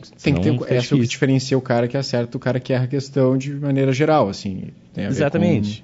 É o Não, cara perfeito. que lê. Claro, muitas Mas é vezes tu vai ler e vai conseguir responder, né? Mas. Não, mas é uma ótima dica, uma coisa que eu vou dar uma olhadinha agora, nesses últimos dias eu vou dar uma olhadinha nesse detalhe ali, ah, vou dar uma olhada, os tipos de. os gêneros que tem. toda a prova do Enem, e não só de linguagens, mas o Enem todo, né? Ele tem essa coisa de função. Por que que isso existe? Para que que está aqui? né? Então, qualquer gênero textual do mundo que, que tá presente no mundo, eles querem saber qual é a função dele. Tu sabe utilizar? Tu sabe que isso é uma resenha? Tu sabe como Perfeito. escrever uma resenha? Ou seja, a função Sim. daquilo ali no mundo. É, até fazendo um paralelo, a primeira habilidade da prova de ciências da natureza é entender que a ciência é uma construção humana e sua utilidade para o homem, blá blá blá blá. Então fecha com o que tu diz, né? Exatamente. E nessa mesma linha, assim, uma coisa bem objetiva, que a gente falou, qual seria o outro, outro assunto, outro tópico importante de- do pessoal saber para prova de linguagens? Nessa mesma linha, assim. Pra quem tá na reta final agora, tipo, vai atrás Mas disso. vou olhar gêneros textuais. O que, qual é o segundo tópico que seria Tu legal? eu recomenda? Cara, aquelas questões de tecnologias da informação, né? Cai bastante, assim, questões sobre ah, hipertexto, né? A função do hipertexto, aquelas funções de mídias sociais mesmo, de redes sociais. Não costumam ser muito difíceis essas questões, assim, mas, né, caem bastante. Tanto a competência 1 quanto a competência 8 tratam bastante sobre essas questões de tecnologias da informação. Tipo, função do e-mail, função, esse tipo de coisa? Não, aí já seria mais gênero porque o e-mail é um gênero textual, né? Seria mais tipo assim, ah, ah, por exemplo, o hipertexto, né? Que sempre tem uma questãozinha sobre hipertexto. Por que, que existe o hipertexto? Qual é a função do hipertexto? É aquela coisa, né, do, ah, do leitor ser ativo na sua leitura. Né? A questão de hipertexto, se cai alguma questão de hipertexto, é, é algo nesse sentido. Porque o hipertexto é aquele negócio. Tu começa, enfim, lê uma, uma notícia no, no, no Twitter. Uhum. Não sei, vocês devem estar acostumados, né? Aí no meio da notícia Tem um não tem link. uns links aham. pra tu ir pra outra Sim, notícia. aquilo é o hipertexto. aham. Aquilo é o hipertexto, né? Ou seja, tu monta, tu leitor, monta o caminho da tua leitura. Ou seja, tu é ativo na tua leitura, tu não tá apenas lendo de forma passiva. Então, essas questões de leitura, de hipertexto, tecnologias da informação, caem bastante, talvez seja das que mais caem. As estruturas, né? Tipo, análise do discurso mesmo. E aí aquela coisa, o pessoal, ah, não cai gramática no Enem. Cara, cai, mas qual é a função, né? Tipo, tem uma, uma habilidade que fala da progressão temática e estratégias argumentativas. Volta e meia cai uma questão assim, né? O fulano tá dizendo alguma coisa. Sei lá. Bala de morango é boa, né? E, e, e é esse o argumento que eu trago e eu quero comprovar que a bala de morango é boa. Como é que eu. Uma das formas, das estratégias para se argumentar que a bala de morango é boa é dizer o, contrário. É o que a gente chama de contra-argumentação, né? É tipo assim, ah, a bala de morango é muito boa. Eu sei, Felipe Bem, que tu diz que a de morango é pior, né? Muitos podem dizer que a bala de morango é pior porque ela é vermelha e vermelha não sei o que. Vermelho Mas PT. ainda assim, se tu pensar, a de morango não tem igual porque o vermelho é a cor do sangue, aquela que nós estamos, né? Enfim, então uma estratégia argumentativa é tu contra-argumentar o que tá próprio dizendo. Então sempre tem uma questãozinha de quais estratégias argumentativas, por que, que o cara usa muito adjetivo no texto, né? Para que, que ele tá fazendo isso? Por quê? Porque é um texto descritivo, progressão temática, aquela coisa toda. Sempre cai isso aí. Então, gêneros textuais, tecnologias da informação, estratégias argumentativas. Vale a pena a pessoa ir agora correndo atrás de estudar gramática enlouquecer, tipo, ah, complemento nominal, oração sindética, não sei o que, não sei o que. Esse tipo de coisa, tu acha que agora não vale muito a pena ir atrás? Não, não, é um conhecimento ah, bastante denso, né? Ou seja, tu precisa de muitos conhecimentos para poder chegar nisso aí. Mas, claro, nessa ideia de progressão temática, tu precisa entender muito, né? Tu precisa conhecer principalmente nexos conectivos. Isso faz parte da progressão, progressão temática de um texto. Isso até na prova de redação é, é exigido da gente esse conhecimento gramatical e de nexos, né? Ou seja, tá transformando esse período em coordenação ou subordinação e isso como estratégia argumentativa quando tu tá interpretando um texto. Mas Sim. agora tu não vai ter tempo, né? Se tu não viu isso até agora, pau no teu É cu. importante, mas não corre atrás disso agora. As aulas de português hoje em dia devem ser muito mais interessantes tanto de dar aula como de assistir, eu acredito, né? Tipo, uma aula assim, porque virou uma coisa muito mais dinâmica, É, cara, né? é aquela coisa, né? Tu, tu ensina um negócio que não faz sentido, ninguém entende, né? Mas se tu mostra o sentido da coisa, fica muito mais fácil de absorver o, o conteúdo. Cara, eu dou aula de física, eu entendo de ensinar um negócio que não faz sentido, né? então.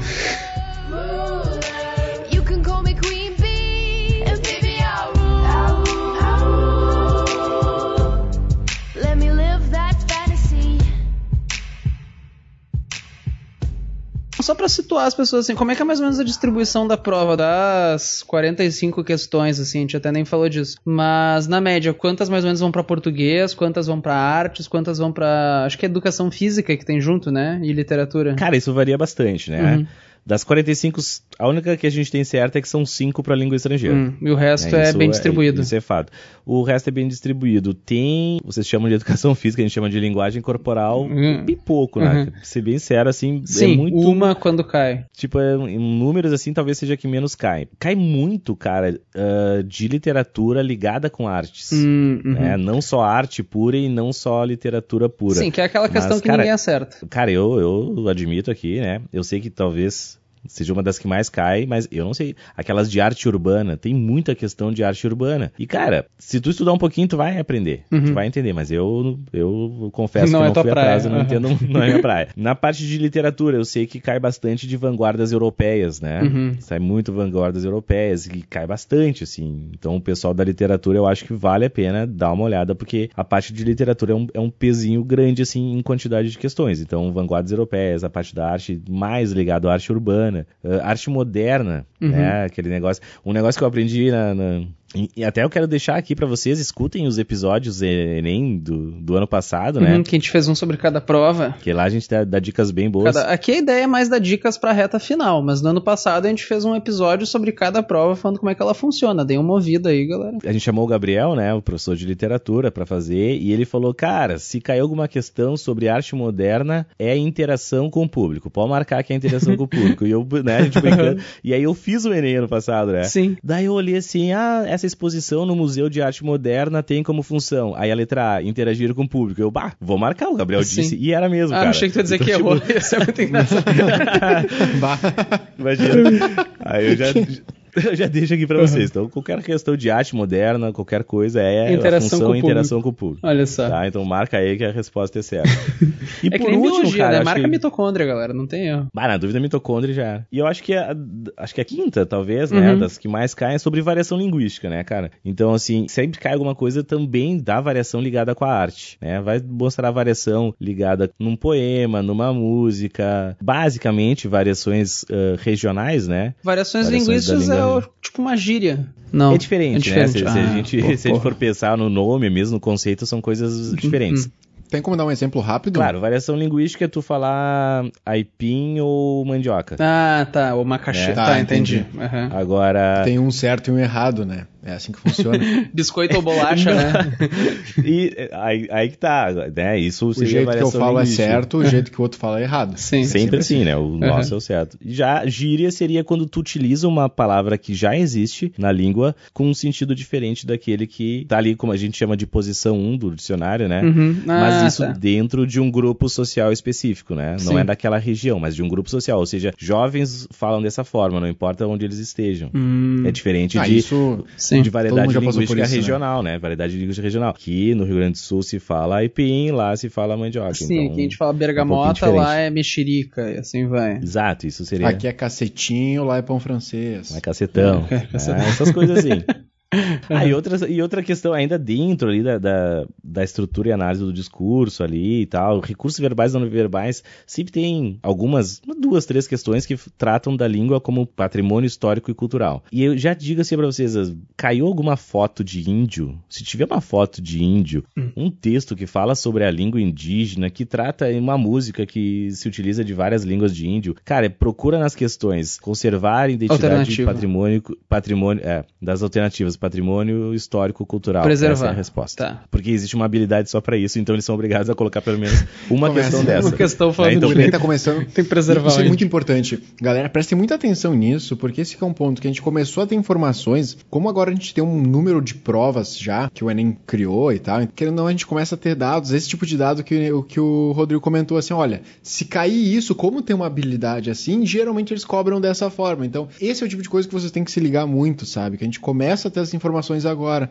começa a conseguir. Sim, conhecer a, a prova, prova, né? Aham. Tem estatística pra isso. É, não, agora a gente já tem uma estatística boa e, cara, se tu lê as habilidades, entende as habilidades, não tem, cara, não, tu, tu sabe a questão, tu vai ver e tu vai É, isso é responder uma de dica acordo com o boa, que porque às pedindo. vezes palavras das habilidades aparecem nas alternativas e indicam que aquilo é a resposta certa, assim. Procurem lá, competências e habilidades da prova, Vestcast. às vezes ajuda. Ah, E eu acho que pra prova de linguagens era isso, né, de resumão, assim.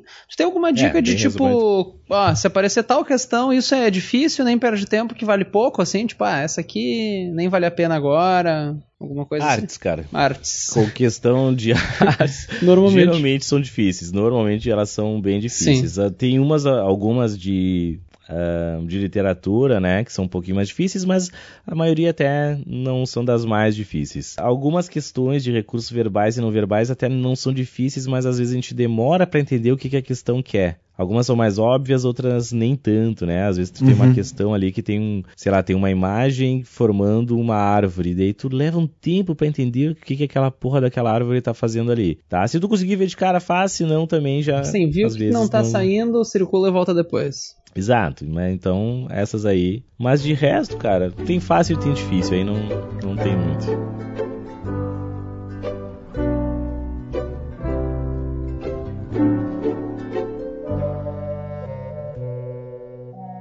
Redação. Resumo rápido assim de como é a redação do Enem, que, que é esperado do aluno e depois a gente fala sobre mudou alguma coisa, não mudou, mas primeira coisa, como é que é a redação do Enem? O que, que o cara tem que fazer? Então vamos lá, bem rapidão, né? Que a gente, né, chegou nessa hora. Uma coisa que eu digo do primeiro dia de aula de redação e repito no último dia de aula de redação. Redação é treino, é prática, né? Tu vai ter uma, uma parte teórica bem curta e o resto é prática. Então tu que tá nos escutando, se tu treinou o ano todo, né? Se tu praticou o ano todo, tu vai sentar lá na hora e só é mais uma redação, é mais uma só que tu vai fazer igual todas as outras. Se tu não praticou, cara, o Já Enem tem dúvida. né? Terminou aqui, né? O dica de Terminou redação. a minha dica sobre.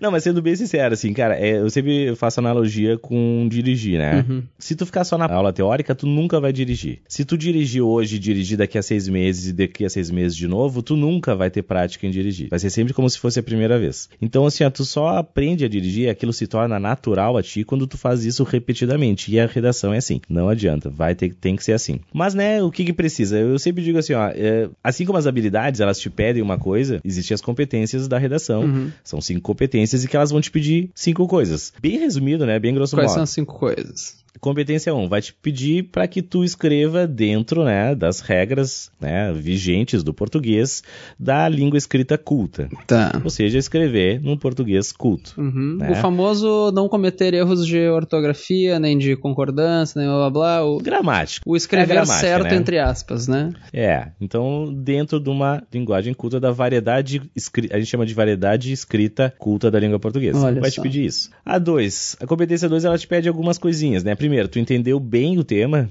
ou tu tá tangenciando o tema. Além disso, ela vai te pedir assim aquela seleção de argumentos, né? Então assim, ó, o que que tu traz do mundo? Porque o ENEM ele tem, né, como ideologia que todos nós somos sujeitos inseridos no mundo Uhum. e que temos uma bagagem, né, já cultural, histórica e social, e a gente coloca ali. Então, de que forma tu traz esses argumentos? Eh, ele pede também repertório sociocultural produtivo, ou seja, de que forma tu traz um repertório do mundo para dentro do teu texto, para comprovar a tua opinião. Eh, a competência 3, ela vai falar de que forma tu organiza e seleciona esses argumentos, né? De que forma está eh, claro ali Uhum. no teu texto. De que forma tu vai organizar. E para isso existem vários macetezinhos, várias receitinhas de estruturas, eh, estruturas de redação. A gente vê várias pela internet. Até no último episódio de Enem do ano passado eu, eu dei umas, né, um modelinho, seguindo aquele O modelinho. pessoal pode procurar aí no site episódio, vai no site, tem a aba Enem, ou procura episódio é, Redação Nota 1000, acho que é o nome do Enem. Digita Acho alguma é. coisa assim, procura aí que tem um episódio que a gente fala bem direitinho sobre isso. Mas vamos lá. Isso. Usa aquela estrutura ali que tá show de bola. Competência 4, eles vão te perguntar, te pedir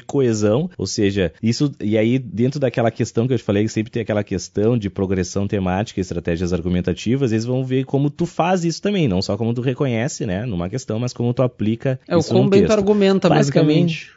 Basicamente, eh, não, basicamente assim, ó, de que forma tu te utiliza dos mecanismos da língua para criar uma progressão temática, ou seja, conectivos, Hum. né? Conjunções. Tu, tu faz essa estrutura de, de conjunções e de nexos bem feita, de forma correta e variada, né? Que o Enem pede que seja bastante variado, ou seja, não fica só no mas, pois, porque. Sim, sim, sabe? entendi. É não Varia repetir muito a palavra de uma isso. linha pra outra.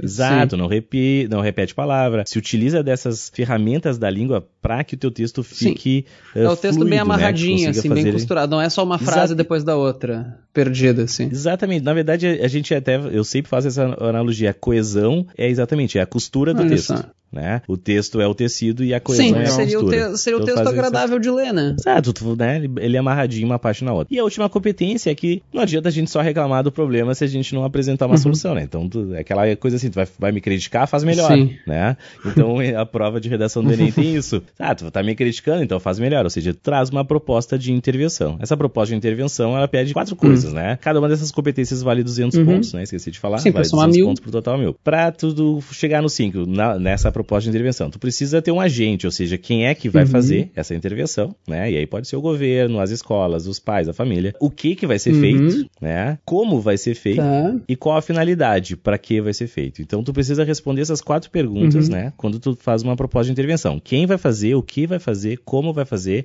e para que vai fazer. Tudo isso, né, bem amarradinho de forma detalhada, coerente com argumentação, ou seja, Sim. se tu traz um argumento, a tua solução tem que ser do teu argumento e não do tema. Uhum. Eu sempre digo isso, tu vai trazer um problema ali, tu vai resolver o problema que tu trouxe, respeitando os direitos humanos. Fez isso, cara, corre pro abraço, 200 pontinhos na competência Tá, 5. uma pergunta. Os direitos humanos, até provavelmente muita gente perguntar, não zera mais a redação, mas ainda é necessário pra tirar mil. Não zera mais a redação, mas pode zerar a competência 5 se tu traz uma proposta que fere ah, direitos tá, humanos. bom saber.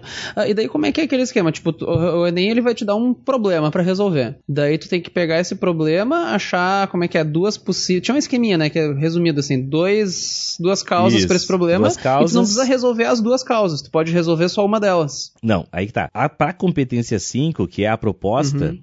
uma delas só que vai ser avaliada. Tá. Ou seja, uma delas precisa ter aqu- aquelas quatro coisas que eu Uhum. falei ali. A outra não precisa Certo. estar completa, né? Ela não precisa dizer quem, como, ah, o que e pra quê. Mas ela precisa estar fechada, né? Tu nunca pode apresentar um problema e não ah, resolver ele. tá. Tu pode só Certo. resolver de um jeito genérico e o outro tu detalha. Perfeito, exatamente. Tu não pode deixar em aberto. Mas para competência 5 só vai ser avaliada uma para ver se essa uma tá completa. Mas a outra tu não pode deixar Sim. em aberto. né? Então, para competência 5, uma. Mas pro texto, para tu tirar mil, tu tem que resolver tudo Sim. que tu, tu trouxe, né? Teu texto Uma tem que delas, se fechar uma nele mesmo. delas tem que ter os quatro itens, mas as duas tem que ter uma soluçãozinha. Perfeito. Uma, dela, uma delas eu digo completinha. Uhum, e a outra boca. tu só diz, ah, tem que, tem que matar isso aí tudo. não matar tudo, não. É, pelos direitos humanos. aí tu vai zerar.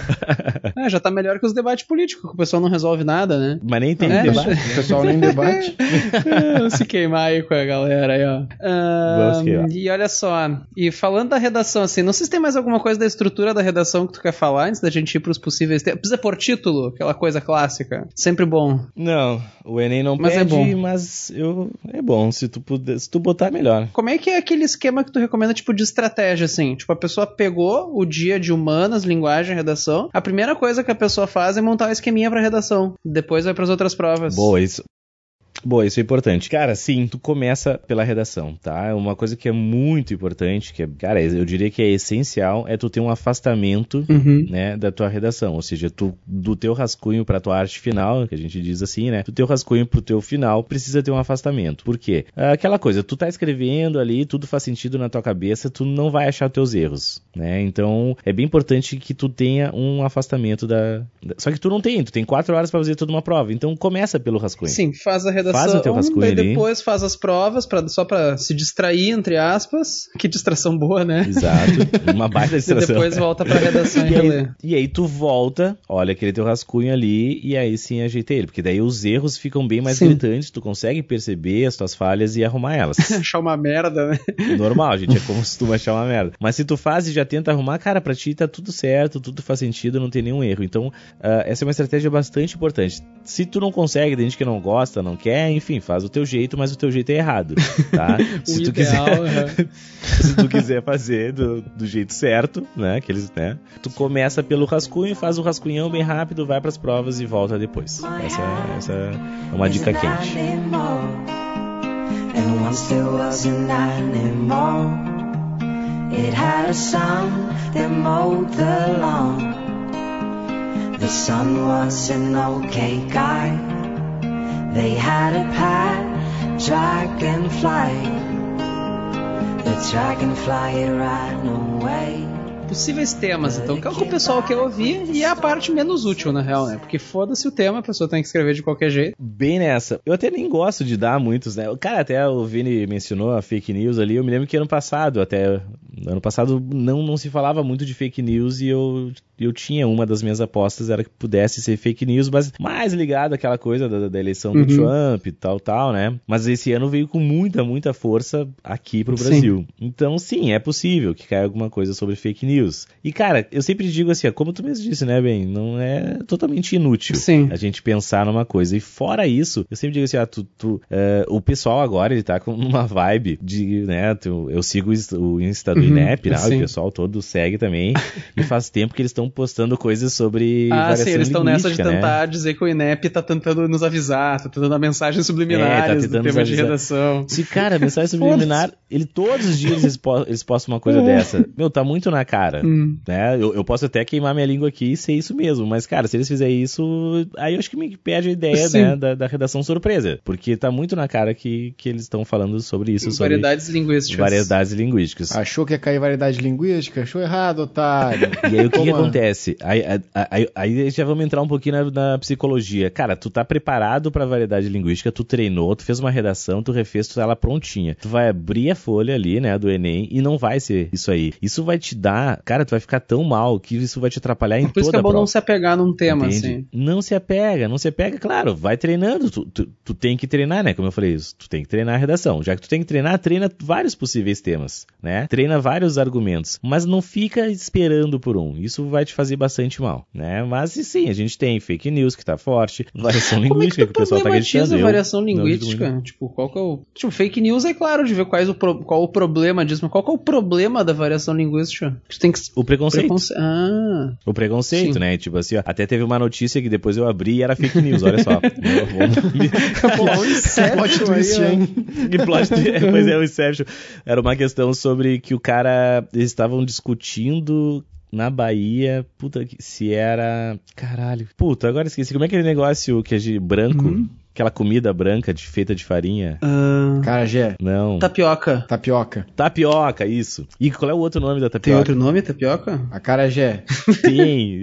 o cara só sabe uma Pois palavra, é, né? não sabia cara que tinha outro nome pra olhos de tapioca. Deixa eu procurar aqui. Tapioca. Tem, cara. Enfim, daí tinha uma. Fulano mata fulano por briga se é tapioca ou se é tal coisa, que eu não me lembro agora a palavra. E aí, e isso era uma, é, um exemplo de preconceito linguístico. Os caras. E aí, quando eu fui entrar, era Não, não. fake news, não era verdade. Isso, isso aí não é um problema de preconceito linguístico, é problema de psicopatia. Goma. Tapioca É, É ou goma? outro nível. Não, não Porra. é isso. Tem certeza que era tapioca? Sim. Crepioca. Com whey protein, não. Beiju. Beijo, isso aí. Ah. Perfeito. Ah, não. Beijo. O cara que disse que era beiju tá claramente Pois errado. é, aí que tá. Parece que o beiju é feito com tapioca, mas daí em alguns lugares eles chamam só de tapioca. Pois é, daí tinha uma discussão se era beiju ou tapioca e o cara esfaqueou o outro, porque não, é tapioca, não é beiju, e foi lá e fa- esfaqueou. Daí eu ver a notícia e era fake news. então, né, deu essa, toda essa ideia. Porra, aí. é bom que é um exemplo que. Ó, gente, gravem esse exemplo que ele serve pra dois temas diferentes. Serve pro tema do preconceito e pro tema É? das fake news aí, ó. Exemplo Coringa. Já pensou? O, o- o Enem É, chega, exatamente. te dá uma notícia, daí ele te dá um tema, e quando ele termina, ele diz que o tema era fake news, e na verdade o tema é fake news sobre o tema fake que o Enem te passou. Cara, eu me perdi aí nessa. Bah, Eu É. buguei aqui. Eu buguei na, na primeira. Mas que mais? Mas Bullying. uh, fora isso, cara, bullying, uh, padrões de beleza. Padrões de né? beleza. Aquele olha negócio- só.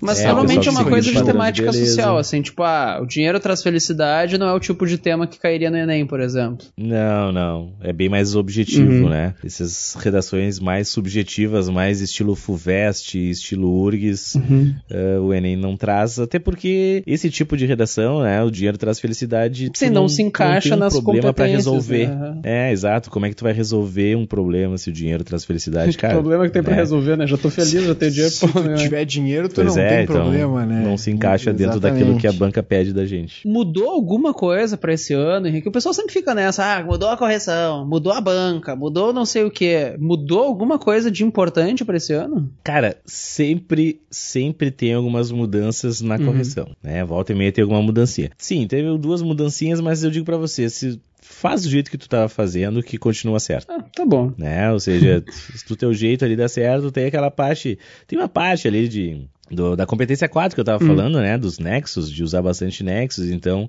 é sempre importante que a gente faça, se, se utilize desses nexos, desses conectivos no começo, ou seja, na primeira palavra do parágrafo, que é exatamente para estabelecer que tipo de relação tu está fazendo, É. né? Tu tá fazendo uma relação de causa e consequência, começa o teu parágrafo com consequentemente, ou um por conseguinte, né? Se tu tá fazendo uma relação de soma, né? Tu traz um argumento 1 mais argumento 2, aí tu começa com além disso, adicionalmente, mentalmente, Uhum. né? Então é, é sempre importante marcar essa relação que tu tá fazendo já no começo Isso é do uma coisa que vai ser Então, mais avaliada esse ano, dica. digamos assim. Exatamente, agora eles estão mais. Tu precisa deixar mais claro a tua estrutura, que tipo de estrutura tu tá, fazendo, causa e consequência, Uhum. né? Exemplos, ou enfim. Então, deixa isso aí mais claro, sempre de forma variada, tá? Tenta não repetir esses conectivos. E a outra coisa que mudou é o negócio dos direitos humanos, que não zera mais a redação, mas desconta ponto, né? Exatamente. É, isso aí já no, lembra, no final do ano passado, Sim, a gente já tinha entrado essa discussão. na justiça e tal, e se manteve Como é que por tu esse ano. entra na justiça pedindo pra, olha, eu quero poder violar os direitos humanos numa redação? Mas, enfim, deixa pra lá essa discussão, não faz o menor sentido É, é isso. Brasil, né, cara? Não, eu quero Brasil, poder, é- a minha resposta é essa, é Brasil. Ai, ai. Ia ser engraçado se o tema da redação fosse direitos humanos, né? Tipo, ai, aí, ó, otário, vamos ver. Que se a pessoa violou, fudeu. ela vai ser fuga do tema, né? Daí se fudeu.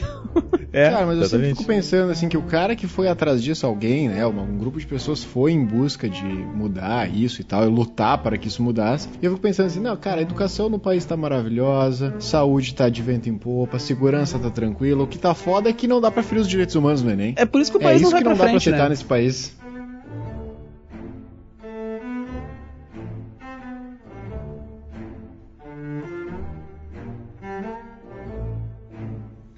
Dicas finais, então. O que, que vocês recomendam? Ó, tá faltando aí uns diazinho pro Enem. A pessoa acordou e pensou, porra, o Enem é amanhã, o Enem é depois de amanhã, sei lá quando que essa pessoa tá nos ouvindo. Ou, ah, o Enem foi ontem. É, pois é.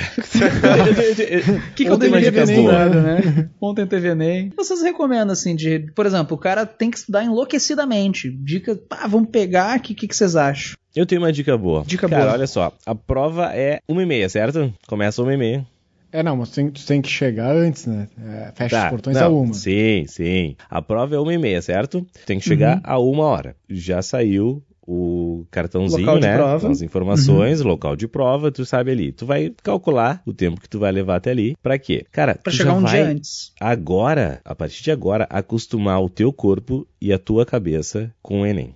Ou seja, tu tem uma semana, né? Mais ou menos uma semana pra isso. O que, que tu vai fazer? Tu vai todo dia acordar num horário que tu acha legal. Tu vai, almo tu vai almoçar ali naquele horário que tu acha que dá, né? Que, enfim, porque tu tem que almoçar ali umas 11 horas, digamos, né? Uhum. Se tu vai sair de casa meio-dia, meio-dia e meia, pra chegar ali no, no teu local de prova, então tu não, tem que não, almoçar às 11 não vai sair de casa meio-dia e meia, pelo amor de Deus. Não importa se o local de Não, prova é do lado de tu casa. chegar meio-dia... É, tá, chegar. Não, sei lá, se o cara, se o cara, né, se o cara mora do lado, Só se o né, cara mora da dentro da escola. cara. Senão, não. É, O É, senão tu vai, tu vai ali, tu vai tu se vai programar sair pra chegar meio-dia. meio-dia. Tu vai chegar meio-dia. Isso, então tu vai ter que almoçar às 11 horas. Então tu já começa a almoçar às 11 horas, por quê? Porque teu, teu organismo precisa se acostumar a comer naquela hora, ter fome naquela hora, porque senão no dia tu não vai ter fome, tu vai comer, tu vai ficar enjoado, vai, vai dar Não, merda. boa, boa.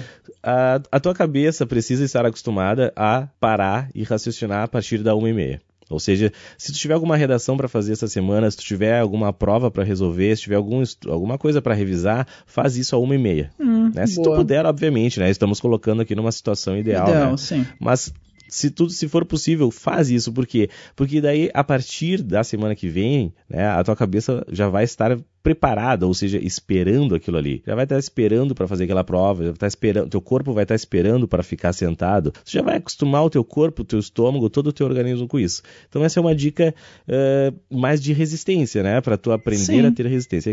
Né, Pô. o, o nosso convidado aqui, o Marcelo, ele é um triatleta, né? Triatleta. Então ele pode, ele pode nos dizer melhor até né, essas condições de como acostumar o corpo, né? Como é que tu acostuma teu corpo ali naquela semana que antecede uma prova de, de, de triatlon, né? Então É. acho que acredito que seja mais ou menos nesse sentido. Fala aí pra nós. Tem que correr 40 km antes do Enem. Todo dia.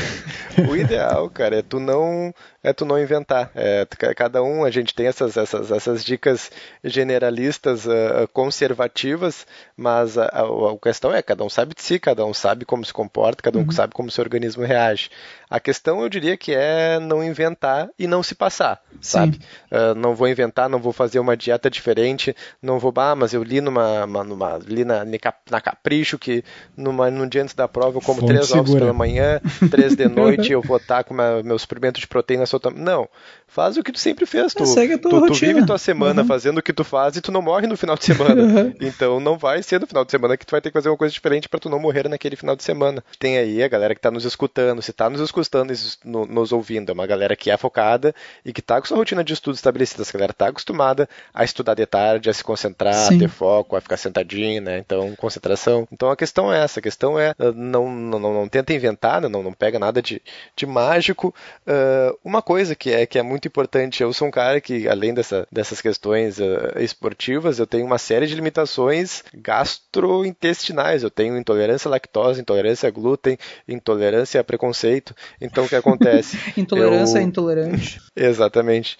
Então eu tenho, um- tenho um cuidado, preciso ter um cuidado redobrado. Tipo, se eu comer meia coisa que tem, que tem leite na composição, eu tu pode ter certeza que eu vou ficar com a barriga inchada, que eu não vou conseguir me concentrar. Então, o ideal é te concentra na, na dieta. Não, não come troço pesado, não pensa, ah, vou fazer a prova amanhã, então eu mereço comer Aham. um X tudo agora sexta, sábado de noite. Mas sabe que tem gente que, que pensa, ah, vou, vou- é uma prova de resistência, então vou fazer uma refeição reforçada antes. Gente, não, pelo amor de Deus. Exato. é. Come uma vai, coisinha vai leve e tal. É, vai ter uma ida no banheiro reforçada também, possivelmente, durante a prova. prova. Então, melhor, É. né? Aproveita para soltar a franga depois da prova. Isso. Depois da segunda prova, gente, pelo amor de Deus também, né? Expressão dura. Eu preciso, eu preciso acostumar o meu estômago. Eu, se eu tiver que. Se eu, ah, eu tô acostumado a almoçar todo dia uma da tarde. Se eu tiver que almoçar agora às 11, eu vou passar muito mal, né? E, a- e, a, uma da ta, e a uma da tarde eu não vou poder comer. Não, a acostuma com um horário, mas eu acho que não, não inventa moda de fazer uma dieta Não, completamente diferente na semana do Enem. Eu acho que tem que acostumar o teu corpo a aquilo ali. Claro, se tu nunca comeu um, sei lá, um mocotó ali meio, meio dia, tu não vai comer mocotó Sim. naquele dia. É, também vale lembrar que dá pra levar Quem é que comida. come mocotó, Quem né? come mocotó? Bah, não, nossos ouvintes aí. Tem uma galera que come Ah. mocotó, né, cara? Vocês gostam não, de mocotó? eu, não, não? eu odeio. Cara, nunca comi na real. Mas eu gosto de bife de fígado, né? Então não posso falar. Ah, eu gosto também. Ah, não. Ah, tá louco. Eu adoro bife de fígado. bife de fígado, O bife de fígado é a coisa mais inexplicável do É a mundo. melhor né? coisa que tem. Tem Não gosto faz de nenhum morte. sentido, meu.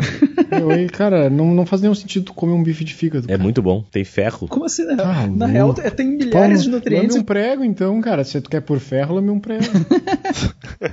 Vocês que são, são bons nesse assunto, Hum. o ferro do prego é o mesmo do fígado, então quer dizer que, de fato, se eu engolisse um prego, eu teria umas vantagens nutricionais que eu comer um bife de fígado. Sim. Algumas vantagens. Essa que é a ideia de cozinhar na panela de ferro, né? É, antigamente o pessoal botava prego dentro do feijão, dessas coisas pra tirar o ferro. Enferrujado, que né?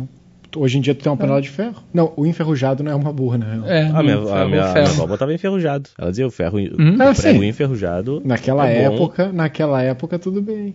É por isso que a mortalidade naquela época, né, bombava, né? Ah, é, disseram, Isso, disseram por morria isso.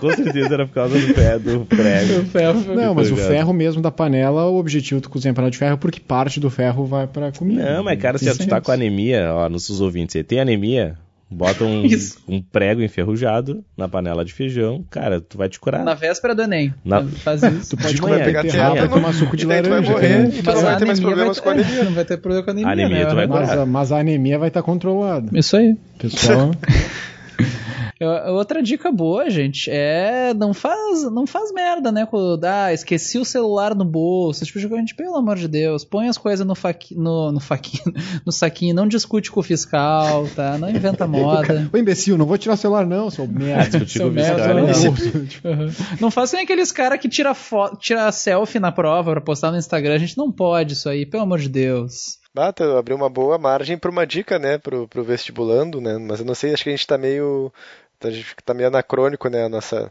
nossa produção cinematográfica. Eu- Pré-prova. Onde é, que tu quer chegar, onde é que tu quer chegar com isso? Eu quero chegar no rei do vestibular. Ah, pessoal, o rei do vestibular. Procurem no YouTube, gente, rei do vestibular. Vocês não vão E se brilha. arrepender. Eu vou me arrepender de ter falado isso, mas vocês não vão se arrepender. Vão sim, cara, porque depois de ver tu não pode mais desver, né? Não pode desver, né? Mas outra dica é, é dormir, né, cara? Eu acho que além. É, vai descansado. além do-. Não na hora da prova, né, gente? Antes, pelo amor de Deus. Além de tu dica é acostumar. dormir, né? Durante a prova, dá uma dormidinha. Além de tu acostumar, então, teu organismo né, com a comida, eu acho que é bem importante descansar. Cara, é, é difícil, é um problema isso. Eu acho que a ansiedade é uma coisa que não adianta tu dizer, cara, fica calmo, que isso, né, até hoje nunca adiantou pra ninguém tu- alguém falar, cara, fica calmo que tu vai ficar calmo. Mas sei lá, faz Sei lá, medita, medita, né? Esse tipo de coisa assim. Cara, acho que tem um yoga. episódio 5, nosso episódio 5 é sobre ansiedade, tem várias dicas legais É. lá. É, dá uma ouvida. Escuta. Ouve um podcast, tá nervoso, não consegue dormir, ouve um Não é podcast. ver da coisa do tipo tomar remédio, beber, essas coisas assim, né? Mas, mas tem algumas técnicas, né? De, de, de respiração, assim e tal, que aí deve ajudar. Então é importante estar descansado lá pra hora da prova. Pior que agora vocês falaram, agora que eu me liguei que, cara, vou ter que almoçar às 11 da Ah, mas já Te fudeu, né? Essa prova, hein?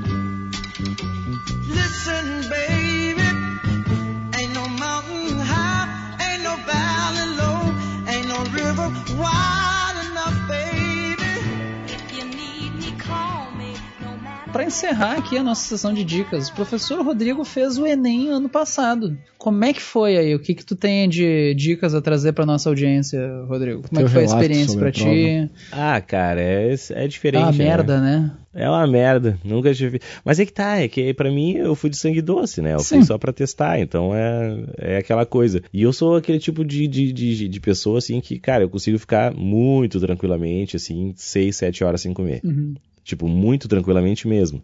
Sim. É, se, se eu, ah, com um pouquinho de fome, eu consigo ficar 8, 10 horas sem comer. Então, pra mim. Sim, eu- eu de é- boa é, também. É muito tranquilo. É que a gente tá acostumado Agora a passar o dia inteiro dando consegue. aula sem comer, né? Tipo, ah, o cara É. vai, né? Exato, mas eu pergunto pra muitas pessoas assim, cara, não precisa. Por que tu vai comer ali na hora? São 5 horas, tu não consegue ficar Aham. 5 horas. Tem gente que realmente não consegue, né? Mas leva um chocolatinho ali, tudo bem. A pessoa não precisa levar um pratão de massa, que nem tem gente que faz, né, pro Enem. Ser, É, não, não. É, é- tem que ser um lanche leve, porque se Tem tu comer muito, tu vai ficar com sono, isso Sim. vai te atrapalhar. Tem que ser algo leve. Não, e mesmo que não seja questão do sono, tem questão que tu vai estar nervoso, é muito fácil embrulhar o estômago, leva uma coisinha de boa de comer. E se for pra chutar o balde, leva um Doritos, pelo menos vai feder, vai atrapalhar os concorrentes, né? É, eu ia dizer pra não levar nada pra- muito gorduroso, mas enfim, fica dica. Pra contar, então, um, um fato que aconteceu já, linkando com isso que a gente tá falando, né? Primeiro dia que eu fui fazer a prova do Enem, né? Tá todo mundo ali parado, sentadinho, e o fiscal passando as, né, as instruções e diz: então tá, gente, agora podem abrir a prova. No que ele- o fiscal disse podem abrir a prova, a mulher que tava do meu lado, ela não abriu a prova. Ela foi embaixo da cadeira dela, pegou um saco de bolacha e comeu todinho antes de abrir a prova. Como assim? Ela tem Tipo, todo o tempo pra comer Foi- antes, né? É, eu acho que ela ficou tão ansiosa e tem pessoas que quando ficam muito ansiosas eles querem comer, né? Uhum. Ela assim, ah, podem abrir a prova. Ela não abriu, ela, ela naquele Abriu momento um ela Pode bolacha. abrir a abriu o pacote de bolacha. bolacha e começou a comer, comer, comer assim, de uma forma até meio compulsiva, assim, sabe? E aí eu, Jesus, né? Eu olhei pro lado assim. Ela não abriu nem pra ver o tema da redação, tá ligado? Ela começou a comer. Eu acho que ela Ah, tava vai muito pensando nervosa. enquanto come, pelo menos, né? Sei lá, cara, o que, que passou na cabeça, mas cada um é cada um, né? Tem gente Cada que um é gosta de um. comer, tem gente que precisa comer, né? Mas é também aquela coisa. É, leva também. uma aguinha que é bom. Água Às vezes é bom ir no importante. banheiro jogar uma água na cara também. Eu lembro que eu fiz isso quando eu tava pensando na redação. Vai no banheiro, joga uma aguinha na cara. Às vezes é bom respirar, assim. Não é esses cinco minutos que tu gastou pra ir É, no eu banheiro diria que, que às vai te vezes é ferrar bom respirar, vida. cara. Acho que uma frequência até Até bem bem, alta. é bom respirar, assim. Parar de respirar não. Mas não às vezes é bom dar uma caminhada, assim, esticar as É. pernas. Isso aí pode te ajudar. É, também ajuda a circular, tanto a parte biológica da coisa também. também. aham. Levantar o pescoço, né? Pescoço já deve estar com dor, Sim. ficar com a cabeça aham. baixa. E eu acho que é isso, né, galera? Boa prova pra vocês, boa sorte. Não sei se alguém tem mais alguma dica assim de primeiro dia. Vai escutando o podcast. Ouve um podcast, pega É. um episódio aleatório aí, só pra dar uma relaxada enquanto tu tá indo pro local de prova. Ah, Pega um news aí que tu vai dar. Pega um Vest News, dá umas risadas, risada. já ganha uns argumentos pra redação. Isso, leva uma aguinha, cuida dos documentos, não chega atrasado. Tá na dúvida, marca a alternativa certa. Tipo, ah, tem cinco alternativas, não sei qual marcar, marca a certa. É a melhor dica que eu posso dar. Não tem erro. Essa é uma dica boa.